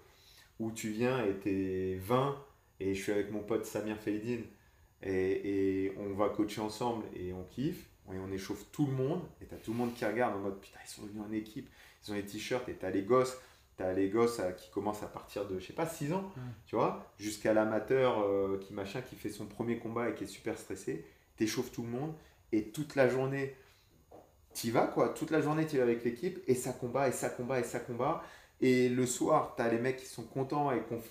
ça, c'est C'est génial. ça, c'est des souvenirs de ouf. Moi, j'adore ça. J'adore euh, Dakar. Pareil, on est parti en équipe. On, je sais pas, on était 15. On avait 4 combattants. Les mecs, chacun des combattants affrontait des tueurs à gages. On est revenu qu'avec des victoires. Euh, J'adore les championnats du monde amateur où on est avec Yuri. Yuri, euh, avec qui on a, on a combattu ensemble au Mhm. championnat du monde amateur. Ouais. Et 5 ans après, on, a, on était devenu entraîneur pour l'équipe de France amateur. Et donc, on est, on est revenu en tant qu'entraîneur. Et deux des mecs qu'on entraînait, donc on avait une- toute une équipe, mais deux des mecs qu'on entraînait de notre équipe Mhm. ont médaillé au championnat du monde amateur. Les deux seules médailles, en fait, c'était nos- les deux mecs qu'on entraînait. Génial. Et, et même au-delà de ça, c'était super, mais le groupe, et tu viens et tu as un groupe et on se bat ensemble. Et les- J'adore le groupe. J'ai vraiment les, les, les meilleurs souvenirs, c'est ça. Et après, c'est des, c'est des, euh, c'est des échanges, c'est des fous rires. Je te parlais d'Arnold tout à l'heure. C'était un phénomène, il, il, oubliait tout. Donc le mec, il se retrouve, on est dans un combat et on est à l'arène. Et il me dit, Nico, je j'ai pas mon protège-dents. J'ai pas mon protège-dents. Sérieux? Et je dis, ok. Et je dis, mais. Euh... Donc je vais voir l'organisateur. Le mec, il me montre deux protège-dents. Il me dit, tu veux lequel? Je dis, je veux celui-là. On retourne à l'hôtel. Je laisse Arnold gérer son protège-dents. Il y a les petites bouilloires d'hôtel là. Il revient, il me dit, Nico, j'ai merdé. Je dis, qu'est-ce qui se passe Et le protège-dents a, fondu. fondu. Oh, donc on retourne à l'arène, je dis écoute. L'autre en fait je veux bien. Euh. Je dis on ramène la bouilloire à l'arène parce qu'on n'a plus le temps. On ramène la bouilloire à l'arène. Je vais voir le gars, je dis est-ce qu'il te reste toujours l'autre protège-dents Il me dit ouais, on essaye de mouler un protège-dents. Le truc il fait un je me parle comme ça. Je dis ça va, il me dit ouais, ça va, c'est nickel. En fait, c'est pas du tout nickel. Et Arnold il fait ses trois rounds et il gagne la ceinture du, du show local là, le, je sais plus comment ça s'appelle avec son vieux. Son... Oh, mais merde. Et ça, ça, c'est des, ouais, des souvenirs comme ça, les moins de 40 degrés euh, euh, à Yekaterinbourg euh, en Russie, l'événement pour Poutine, où on est sur une plateforme avec des snipers au-dessus, des snipers en dessous. ça, le, les voyages, les trucs comme ça, les, les... c'est génial. C'est dans ces moments d'échange humain que toi tu vis le plus. Moi, c'est ce que j'adore. Ce que j'adore. Tu vas en Pologne et tu prends. Et tu, je veux, c'était en Pologne, c'était où? Je sais plus, c'était. Euh, tu, sais même plus les pays parce qu'à un moment on voyageait tellement. Ça a tout à la même gueule, c'est dans, les aéroports, des, dans les aéroports, et Et Et t'arrives et t'as le taxi qui te chante une chanson en français. Tu dis, mais comment il connaît cette chanson? Ouais, ça, ça euh, les fous rires, les machins, les vidéos, ça c'est les moments de kiff. Euh, les victoires, les, les, les après-soirées parfois, les trucs où, où tu finis le fight et le mec il a gagné ou il a perdu et tu vis un vrai moment. Et ouais, ça, l'humain. C'est ce, ce, qui reste. En soi, l'UFC, le fait d'aller à l'UFC, d'être dans le coin et machin et tout, ça rajoute forcément, je pense. Mais c'est pas non plus le truc pour lequel. Euh, Moi, je dis que c'est comme le bac. Tu vois, le bac ou ton master ou ton truc. Quand tu l'as pas, toute ta vie t'en rêves et tu te dis que ça. Quand tu l'as fait, ça y est, tu l'as fait. Du, du mm. coup, t'es plus là-dessus, tu l'as coché, et, du, coup tu es, sur, euh, es sur autre chose. Mais c'est quand même un kiff. Si on te propose d'accompagner un combat. L'UFC c'est un euh, kiff parce que c'est un kiff de la manière dont tu es, dont es reçu. Parce que tout est aux petits oignons. Je, te donne l'exemple l'UFC Abu Dhabi. J'arrive à l'aéroport et j'ai, je, vais pour donner mon passeport. J'ai pas fait l'enregistrement, je vais pour donner un passeport. Et la nana elle me dit euh, Monsieur Hot Je dis oui, il y a un souci. Elle me dit non, vous êtes 7 euh, dans l'avion, euh, du coup, euh, je sais que vous venez avec l'UFC, machin. Je dis ok. Donc, tout le chemin est bichonne, machin, c'est Etihad, tu vois, la compagnie qui va direct à Abu Dhabi. On arrive là-bas, il y a une nana qui m'appelle, premier, tu vois, il y a une nana qui m'appelle, elle me dit Monsieur Hot, c'est vous. Donc, tac, je descends les marches, il y a une nana en bas, pancarte UFC, on monte dans un bus, il n'y a que moi et, que moi elle dans le bus, on arrive à l'aéroport, elle a sa carte UFC comme ça, on passe et on s'arrête à zéro portique, tu vois. Elle fait juste ça à chaque fois. Elle fait ah, UFC, on fait un tout droit, tout l'aéroport. Oh, on arrive, on sort, il y a une navette qui nous attend. Donc il y a la Merco qui nous attend, on pose des trucs. Il y a une, navette de, il y a une voiture de flic devant. Le mec, il met les gyros. Il nous emmène à Fight Island. Tu arrives sur Fight Island. Donc la zone est bloquée totalement. Tu es dans ce truc. Ils te prennent en charge. Et puis après, voilà, c'est l'UFC. Tu as une zone avec plage euh, des vélos pour aller te balader, euh, le circuit de Formule 1 autour du tout. C'est Disneyland, mais. C'est Disneyland des combattants. C'est incroyable. Et donc tu descends et, ouais, et ouais, c'est une histoire de dingue à raconter. C'est un truc à faire. C'est un truc à faire, c'est une histoire de dingue à raconter. C'est euh, c'est le plus haut niveau. Donc c'est oui, c'est une fierté, bien sûr, c'est une fierté. Comme d'avoir entraîné l'équipe de France de même amateur, c'est une grosse fierté. Mm. Tu vois, vraiment, gros truc, grosse fierté. Mais voilà, c'est l'humain au final, c'est ce qui reste. Tu vois, ce que tu as échangé avec les gens, ce que tu as vécu d'un point de vue émotionnel, les combats où tu penses que tu vas perdre et finalement tu arrives à gagner. Euh, ça, ça c'est fabuleux. Bien sûr. Incroyable. Ce qui est, ce qui est ouf, et on aurait pu finir là-dessus parce que c'est magnifique ce que tu dis, mais mais en entendant des combattants de très haut niveau, j'ai entendu une interview de Cyril, je crois, sur euh, La Sueur récemment. Ça m'a frappé et c'est magnifique, mais il dit jamais je, il dit toujours nous. Mm. Mm. Et qui disent on s'est bien préparé, euh, on était là sur rendez-vous, machin, truc, on a, on, a, on a peaufiné la stratégie, la tactique et tout. Ok. Et quand j'entends dire ouais, là, euh, il, nous, il, nous, il, il va pour nous mettre euh, un double leg et là on arrive à le contrer et tout. J'ai dit attends, mec, t'es tout seul avec tes petits gants dans ta cage face à un mec qui fait 120 kilos Ouais. comme toi, genre Ouais.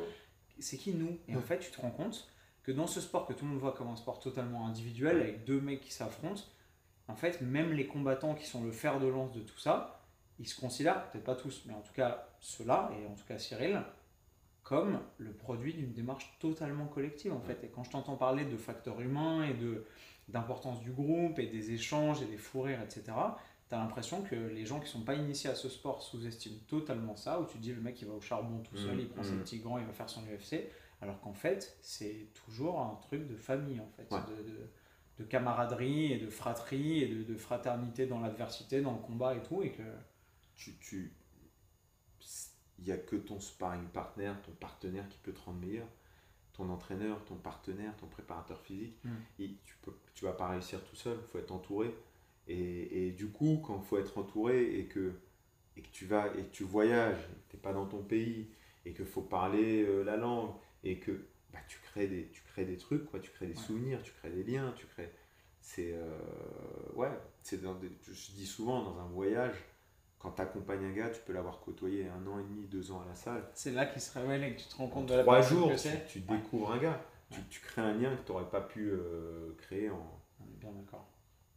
Génial. C'est quoi tes prochaines échéances? C'est les prochains trucs sur lesquels on doit t'attendre? Tes prochains. Je sais qu'un gentleman ne doit jamais parler de son prochain mouvement, mais si tu peux nous teaser un peu. euh, Le, le, le, on m'a beaucoup, on m'a beaucoup, beaucoup, beaucoup sollicité sur la formation. Beaucoup.